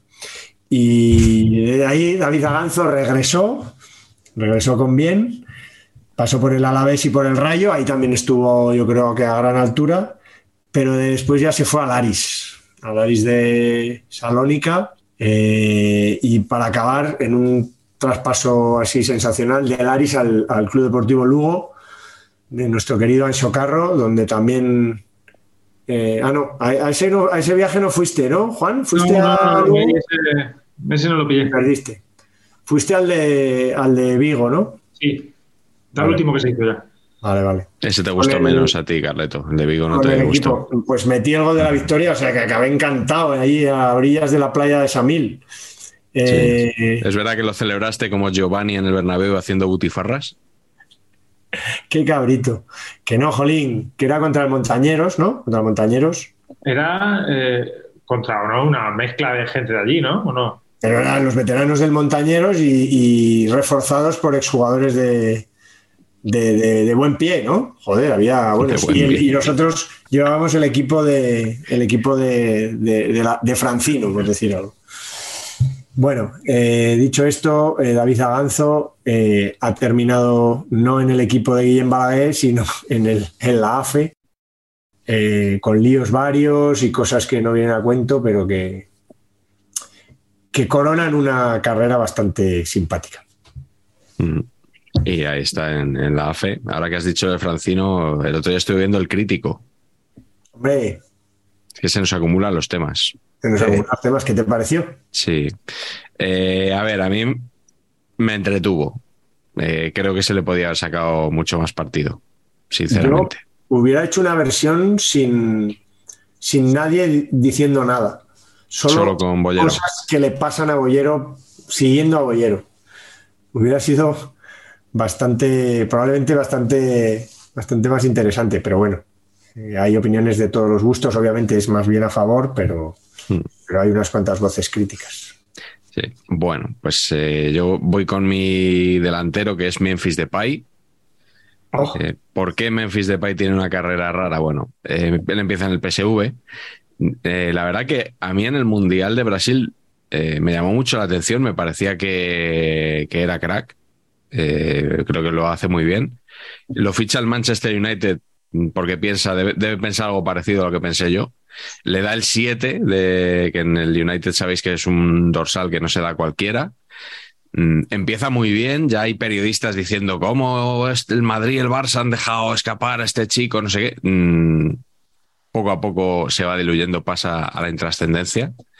Eh, y resulta que acaba en el Olympique de Lyon, y después de cinco temporadas en el Olympique de Lyon, en lo que viene siendo una intrascendencia bastante importante, alguien en el Barça cree que este hombre es eh, la estrella para el proyecto post-Messi. se va Messi. de la intrascendencia, Se va Messi, efectivamente. Pues ¿quién nos va a arreglar esto? Pues Memphis Depay. Debo decir, eso sí, que en la glorieta Paki de los fichajes del año pasado, yo le di el dedito para arriba a Memphis Depay porque pensaba que, no sé, que la vida te ha dado esta oportunidad, la vas a coger. Pues no, pues efectivamente Glorieta Paqui aquella fue calamitosa, espero que no nos lo recuerden mucho, eh, pero bueno, ahí estaba Memphis Depay que se lo han tenido que quedar porque no lo quería nadie. Sus y picos son, Tiene picos de, de buenos momentos. Pero, sí, pero yo recuerdo el primer partido de liga de Memphis con el Barça contra la Real Sociedad, que ya hubo, oh, ¿cómo nos lo vamos a pasar este año Sí. con Memphis de Pay? No sé Nadie qué. se va a acordar de Messi. Estamos hablando de esta movida, Sí, ¿eh? claro, claro. Pues una, una portada que no sé si lo, lo hizo del mundo deportivo el Sport que ponía Leo Memphis. Leo Memphis. sí, Leo, sí. ¿eh? Eh, yo tengo que decir que Memphis Depay me parece mejor que Dembélé. Uh, es que Dem- Dembélé, eh, cuidado, ¿eh? Yo estoy de acuerdo, ¿eh? Me Sí. parece mejor jugador que Dembélé. Sí. Llegó a formar tándem con Mariano, ¿no? En el Olympique. Pues eh, sí, Eso- sí, sí. Eso en el un currículum no veas cómo buen- luce. Un buen tándem, ¿no? la, no, no, la ojo. 17-18, sí. ¿no? Y goles, o sea, Mariano por lo menos hizo 15 20, goles, ¿no? O- 20, 20. Me Sí, gustó 20. que, era, Sí, que era otro de los que cuando Mariano marcaba un gol, vídeo en el As, eh, bueno, bueno, es que creo que era en el As, no es, no es por meterme con tu periódico, Carleto, pero mm, el As es muy de esto de, y esto se está perdiendo el Madrid por haber dejado escapar a Mariano. y Los cebos estos que ponen para los vídeos. por lo menos no hicieron una portada que como podía haber sido, como la de Leo Memphis, Mariano García Remón, que podían, poner. Le- Leo Memphis no sé si fue portada, ¿eh? Fue en noticia, este, la estaba No, no fue buscando. portada, ¿no? Sí, Fue pero- noticia solo. Pero noticia de Mundo Deportivo, Leo Memphis manda en la delantera, sí señor, en aquel partido contra, contra la Real. Eh, vamos a ir muy, muy rápido con, quiero que me digáis un entrenador que haya tenido una carrera rara, pero de manera muy, muy telegráfica, nada, un minutito cada uno. Eh, Juan. Yo sigo con la, con la filia de los Balcanes y tengo que decir Bora Milutinovic porque es un, un referente en lo de Hombre. trabajar Eh, poco eh, eh, vivir en sitios guays y Mejores gafas que Patch, un genio. siempre. el Antonio Díaz Miguel del fútbol. Eso es. Ahí, ahí está. Solo ah, reconozco dos personas superiores a Pacheco, que son Milutinovic y Díaz Miguel. Es correcto. ¿Y tu señora? Pinta muy de, de intelectual, además Mi que señora jugó- va a rebufo. Puede ser, puede ser. Eso lo dice usted porque su señora no ve esta Eh, castaña. Ay, ay, ay. Y no de que. Ya se, la, Vamos. ya se la haremos llegar, ya se la haremos llegar. Que Pats, No, un, no, un entrenador de trayectoria no. rara. Benito Floro, mis queridos. eh, Benito Floro, a mí lo que me flipa es los, los equipos antes de llegar al Madrid. Silla, Turrent, Denia, Gandía, Alcira, Onteniente, vilipendiado por ciertas personas, Sí. Olympic de Xàtiva y Villarreal cuando no era el Villarreal y por supuesto Albacete. Pero es increíble que eh, un entrenador acabe en el Madrid empezando así. Pero es que luego Sporting, Vissel Kobe, Monterrey, Villarreal, Mallorca, Barcelona de Guayaquil, Huidad Casablanca, Selección de Canadá y Liga Deportiva Alajuelense de Costa Ri- de Costa Rica. Impecable. Y, y todo esto a base de enseñar a la gente a sacar de banda. Nada más. Es, es- es- sensacional. Sensacional. Y, y una breve etapa también como director deportivo del Real Madrid. Así es. Eso se olvida mucha gente después de Arrigosaki, creo recordar. Hombre, es que cuando se sale a Rigo dices, ¿a quién traigo de este nivel? Benito. Hombre, es que acuérdate que era, era- le comparaban con. En, El Saki español. además, como Saki había salido del Parma, Berlusconi se había Desde inventado. abajo, eso, el queso mecánico, pam. Sí. eso es. Carleto, ¿cuál es el tuyo? Rapidísimamente, por supuesto, don Javier Clemente Raz- Lázaro, Hombre, al que no, al que no lesionó Rafa Marañón, sino Ramón. Marañón de Pablo. y esto nunca se ha sido comentado aquí. Esto ser? es exclusivo No también. lo dejo caer porque es un tío que me cae bien y hay que decirlo siempre.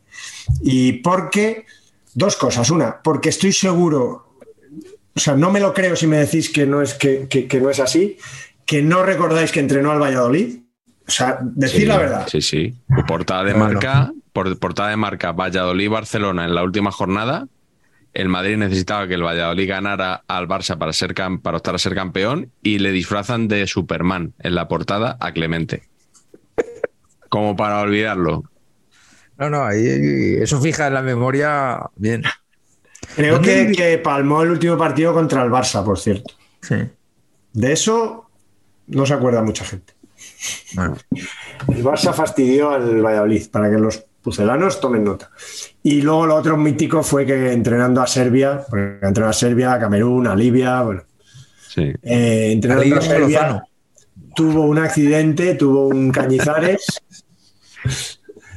y, y tuvo que ir en coche hasta Belgrado a un partido por no sé qué rollos de que no llegaba con el avión, que no, y fue en coche desde Bilbao a Belgrado. En primera. No sé, si, no sé si detrás de él iban cuatro o cinco serbios con coches robados, en caravana, pero, pero eso fue muy mítico y don Javier, que sale también en el documental, ¿ves? Cierro yo Valgo para guionista, Juan. Cierro el, Sí, sí. el programa, vuelvo al, al documental con el que empezamos, porque don Javier Clemente Lázaro entrenó al Real Club Deportivo Español y aparece. Yo espero que hagan un documental de Jorge Almirón, que al cierre de esta edición de Saber Empatar lleva 20 partidos consecutivos sin ganar en la Liga Española. Esto, esto es increíble, increíble. O sea, entrenador al que despide el Elche eh, en, en la 2021. eh, y ahora empieza la temporada fatal con Francisco. Y a quién traigo? Al entrenador al que echamos, porque debe ser que no hay entrenadores en el mundo. Eh, en su día se deslizó que el dueño del Elche quería traer a Maradona de entrenador, eh, no mucho antes de que muriera. Eh, y este Jorge Almirón encima que ya le había intentado traer las palmas años antes y no había podido. Por tema legal de que no tenía la experiencia en la máxima categoría y dice, bueno, ¿y dónde ha entrenado este buen hombre? Pues ha entrenado en México, en Argentina, que él es argentino, luego vuelve a México, luego vuelve a Argentina, luego vuelve a México, luego vuelve a Argentina, entrena en Colombia, luego vuelve a Argentina, tiene una etapa en Arabia y eh, entre Elche y Elche vuelve a Argentina. Y es verdad que con Lanús se le dio bien y ganó títulos. Pero, o sea, lo de, lo de recuperar a este hombre para entrenar al Elche esta temporada, o sea, no sé si es como una renuncia, a- Eh, me da igual todo. o sea, no sé, en el Villarreal recuperaron a Javi Calleja, por ejemplo, en la misma temporada de, La misma temporada. sí. pero era un entrenador que tenía una trayectoria, que, que le había ido más o menos bien al equipo. Y, bueno, cosas inexplicables que, que suceden. Eh, eh, que si si bajamos que salga barato, ¿no? el- el- hombre, aquí un refrán que yo nunca he entendido muy bien, que es lo de más vale lo malo conocido que lo bueno por conocer, Sí, esa pues se aplica estrictamente. Eh, y lo que aplicamos estrictamente, por supuesto, en saber empatar en cada programa y que no puede faltar es la glorieta Paqui.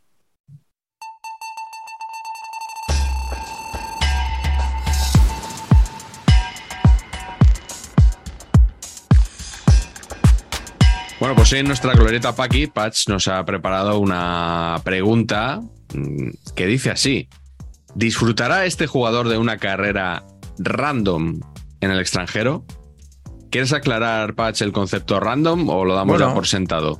yo creo que es por sentado, pero es un poquito así como rara, ¿no? Irregular, Sí. como extraña. Sí, que le das a un botón y puedes aparecer en un equipo Aparece belga en- o en uno portugués, ¿no? En el tailandés este que ha dicho Juan, ese, ese tipo de cosas. Ranchauri, dando tumbos, ¿no? Carrera de. Eso es. Pues Correcto. nada, pues un pulgar arriba si la carrera es random o pulgar abajo si creemos que no. Sí, y el no, primer nombre es eh, el hermano de, ¿cómo era? Cacho Pino.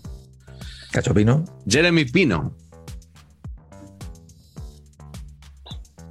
Carleto muestra su indiferencia. Juan es el único que no, que no cree que va a tener una carrera random. ¿Por qué, Juan? No, le, le tengo cierta confianza. Creo que puede hacer carrera buena, ganándose buenos cuartos en, en España o Premier, pero no sé si, no sé, no lo veo muy de estar por ahí dando tumbos, de culebrear. Mm. Pero en este caso, Juan, el problema no es él. El problema es el Villarreal. ¿No? O sea, que el Villarreal te coloca. Da igual, donde sea. No, no- no Mm. sabes dónde. Puedes acabar, es como una ruleta rusa, vamos. Jugadores Sí, del pero bueno, Villarreal. Es el jugador con el cartel que tiene ahora mismo y es demás. extrañísimo. Mm, No sé si lo veo. No sé, lo, venden bajo. al Bayern de Múnich y luego va a no sé dónde y luego. o sea, eso es. Es tiene- eso. eh, Sí, Es tiene, eso. tiene condiciones. vender no lo van a vender. En algún momento el Villarreal siempre vende. Tiene Pero, o sea, el condiciones, tiene es cartel, pero tiene que pasar por Setién, ¿eh? Yo esto se lo aviso a ustedes que. Que Yo bueno, es que, no sé, haciendo una temporada buena y tal, creo que lo puede trincar algún equipo español, algún Atlético de Madrid o algo así. Nos engañan. siguiente nombre en la lista es Nico Williams. Ya. Yo creo que no. Yo creo que nada, pleno para abajo. Nico Williams, One Club man del Athletic Club, ¿no? Pero si no fuera del Athletic, tendría carrera random. Sí. Yo creo que sí, que es típico jugador, super flashy, que pues mm, lo voy a comparar mal, ¿eh? pero Brian Hill se lo lleva un Tottenham, no juega en el Tottenham y acaba en el NAC Breda este, jugando 15 partidos por temporada. Has dicho super flashy. Super flashy. Sí, Super flashy. super flashy, el típico jugador de, hostia, de movimientos eh, Highlights. como muy guays y tal, que, que sacas tres jugadas todos los días buenísimas, pero que luego tampoco es para tanto en realidad. Eh, ese jugador llama mucho la atención aquí y acaba en Inglaterra rápido. Pero no, creo que no, ojalá creo, ojalá lo deseo que nunca salga del Athletic. Parece jugadorazo para el Athletic, vamos. Mm. No, pero es que no manejaba yo el concepto super flashy, pero que a partir de ahora. Bueno, es que es todo, es todo Pacheco Junior, ¿eh? Neologismos de, Ah. Pacheco, de Pacheco Junior, que al final. Vale, vale, vale. Bueno, vamos con otro clásico de la glorieta Paqui, que es Ansu Fati. Yo sigo teniendo dudas con Ansu Fati, ¿eh? Un partido, un partido me parece que vuelve, otro me parece que no vuelve. Yo Normal. creo que, lo- que tiene muy mala pinta y que va a acabar en el Cosmos de Nueva York más pronto que tarde. Con Ricky Puch, por ahí. Ahí exactamente. Ese tipo de cosas, ¿eh? Yo me temo mucho eso y, oja- y ojalá que me equivoque, pero vamos, porque le admiro mogollón, me, me- parecía un jugadorazo y estoy súper triste por lo que le está pasando. Que, joder, y, y lo del mundial yo creo que le va a influir. Que vaya o no vaya. ¿no? Sí, Ahora parece. mismo parece que no, pero, joder, no sé. Ma- yo- mañana yo- da la lista Luis Enrique, ¿no? Sí, Sí, sí. Sí, Mañana mañana, da la lista. yo creo que le mete, ¿eh? Pues, ¿sabes qué te digo? Que ojalá. Que, porque Yo si no, no sé. Es que si no se lo carga. Y Entonces yo, Yo puede pasar a ser Boyan Fati. claro, sí, sí. Imagínate. Siguiente nombre: Rodrigo Rorro Riquelme. Eh, me parece jugadorazo y levanto el pulgar hacia arriba porque no sé si va a encontrar su sitio este, este tipo de jugador así como un poco especial, ¿no? Sí, sí, sí. Eso me parece. Que va a ir dando tumbos. Pero me parece jugadorazo también. Ah, nos gusta, ¿no? Rorro. Te, te tiene que decidir si va a ser Rorro o va a ser Riquelme. Hombre, Rorro es una basura. El naming Rorro eh, es bonito. Pero es complicado para pronunciar, ¿no? Sí, al PSG Rorro. no puede ir. Claro. Yo como, como yo como podéis entender me abstengo de hacer comentarios sobre buenos y bonitos futbolistas del Girona eh, Fútbol. Pero que es del Atlético, Carleto. El Atleti. Ya, ya, ya, ya. Que está cedido, que es del Atlético de Fuera Madrid. del Atlético diría que, que me encanta, Vale. pero ahora juega en el Girona. Que Bueno. ya la lió en el Bernabéu y la va a liar en Cornellá cuando Sí. vaya Pacheco con la Peña Bardiburgui y que nos la liará en Montilivi porque es un equipo liante, liante, Sí. liante. Oye, te han afeado en los comentarios del canal eh, varias veces que, que ya está bien de llorar también. Que, que- que un perico llore por el Barça, vale, pero que llore por el Girona como que ya es el colmo. Sí, sí, tienes razón, pero es que, no es que, pero si es que es el drama es este, Pach, explícaselo. Tiene comida la moral completamente. El español sale a jugar contra el Girona como si fuera la final de la Copa del Mundo. Es así. Y, es- y eso es un desastre. Y han jugado tres temporadas en primera. El, el filial del Manchester City este. Al que el Real Madrid le cede futbolistas antes que a nosotros. Es que es todo, es que es todo un- es una sinfonía de, de- de- de- de, de- de- malas noticias. Yo lo siento, no puedo. Y mira que a, a Quique Cárcel le quiero un montón. Pero Joder. Pues sí Sí, que- No, no, no puedo, lo siento, es otra, es otra, es debilidad, claro, es una debilidad del español y mía. Es un equipo que, que tiene que estar lejos del español. Es que en segunda nos ganó los dos partidos y ascendimos nosotros. Y perdimos los dos partidos con el, con el Girona. Este es el momento en el que Carleto, Carlos Marañón muta en Cristóbal Soria o Alfredo Duro, ¿eh? cuando le tocas el, el tema del Girona. Pero bueno, yo- si, si alguien del Girona lo ve, eh, yo estoy poniéndoles muy por encima de lo que son. Sea, Saber empatar no se responsabiliza de las opiniones Les- vertidas por... les, es- les estoy poniendo como un equipo que, que nos da miedo. Y es así, o sea, lo digo en serio. A mí es que es un equipo que, pues, que le tengo un poco de manía. Pero con todos los respetos deportivos, porque nos la, nos la lía siempre. O sea que, que es así. Y Bueno, el Madrid va- lleva camino. Hablando del español. Ahora sí. venga, Carleto, al Madrid, ¿qué coño le importa el Girona? Venga, tira, anda, que de verdad que tira. Bueno, bueno. Ya cuando el Barça nos gane en el, Bernabéu- en el Camp Nou al Madrid, ya veréis. Siguiente nombre, Nico Melamed. Yo no sé.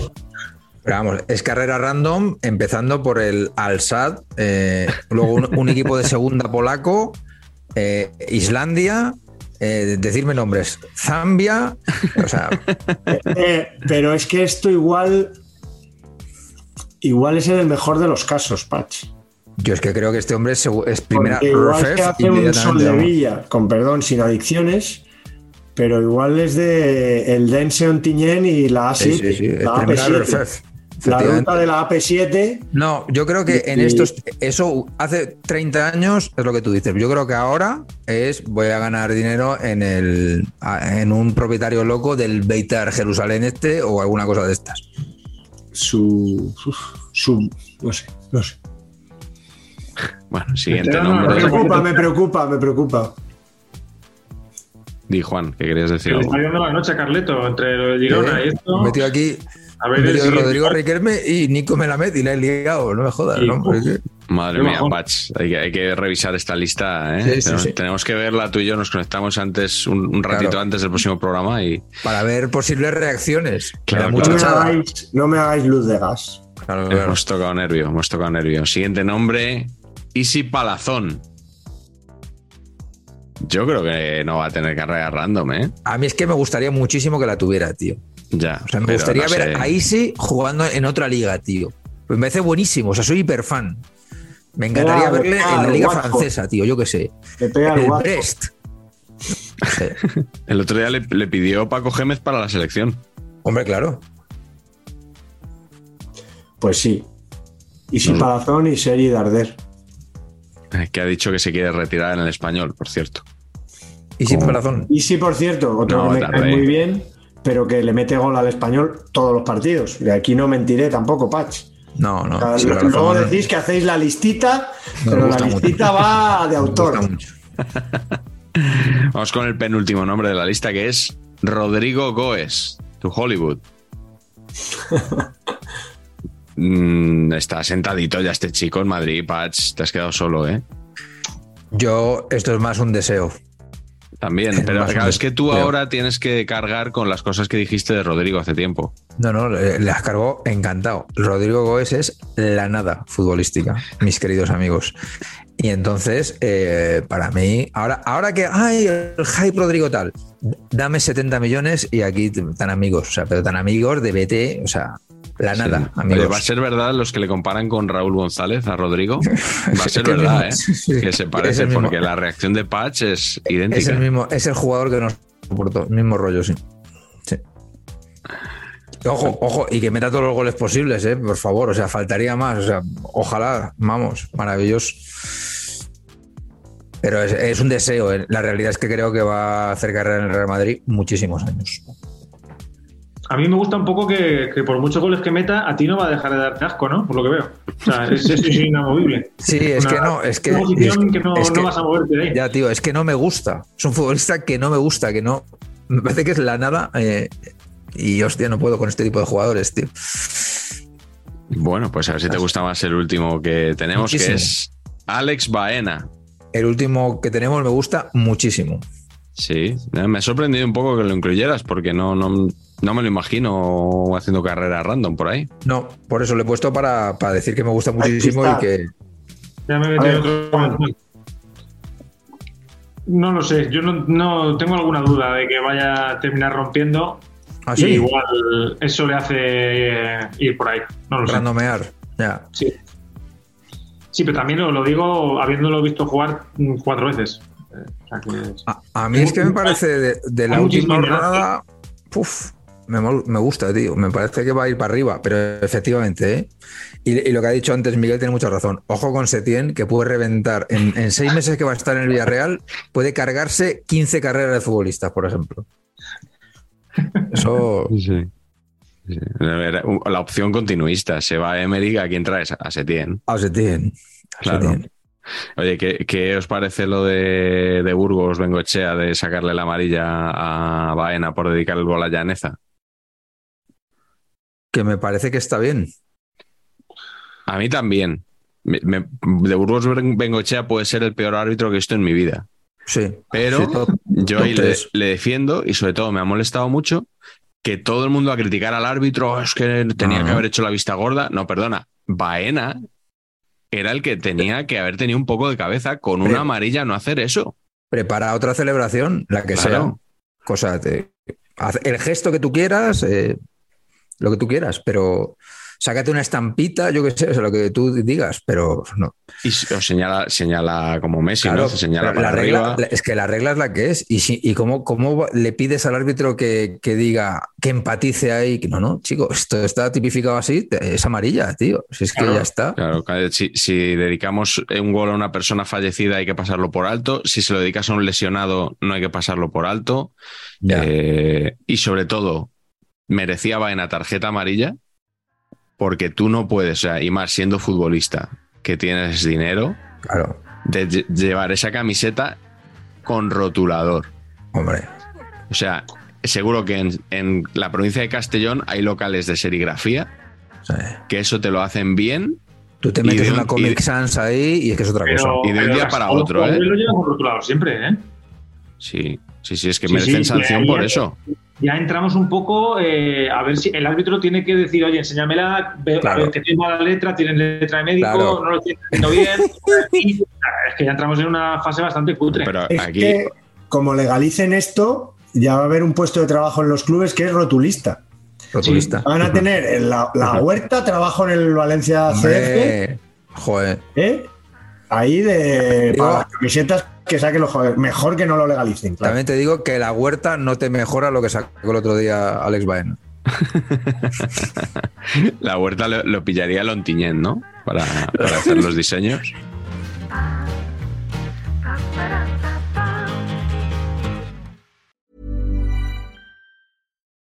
Botox Cosmetic, out of botulinum toxin A, FDA approved for over 20 years. So, talk to your specialist to see if Botox Cosmetic is right for you. For full prescribing information, including boxed warning, visit BotoxCosmetic.com or call 877-351-0300. Remember to ask for Botox Cosmetic by name. To see for yourself and learn more, visit BotoxCosmetic.com. That's BotoxCosmetic.com.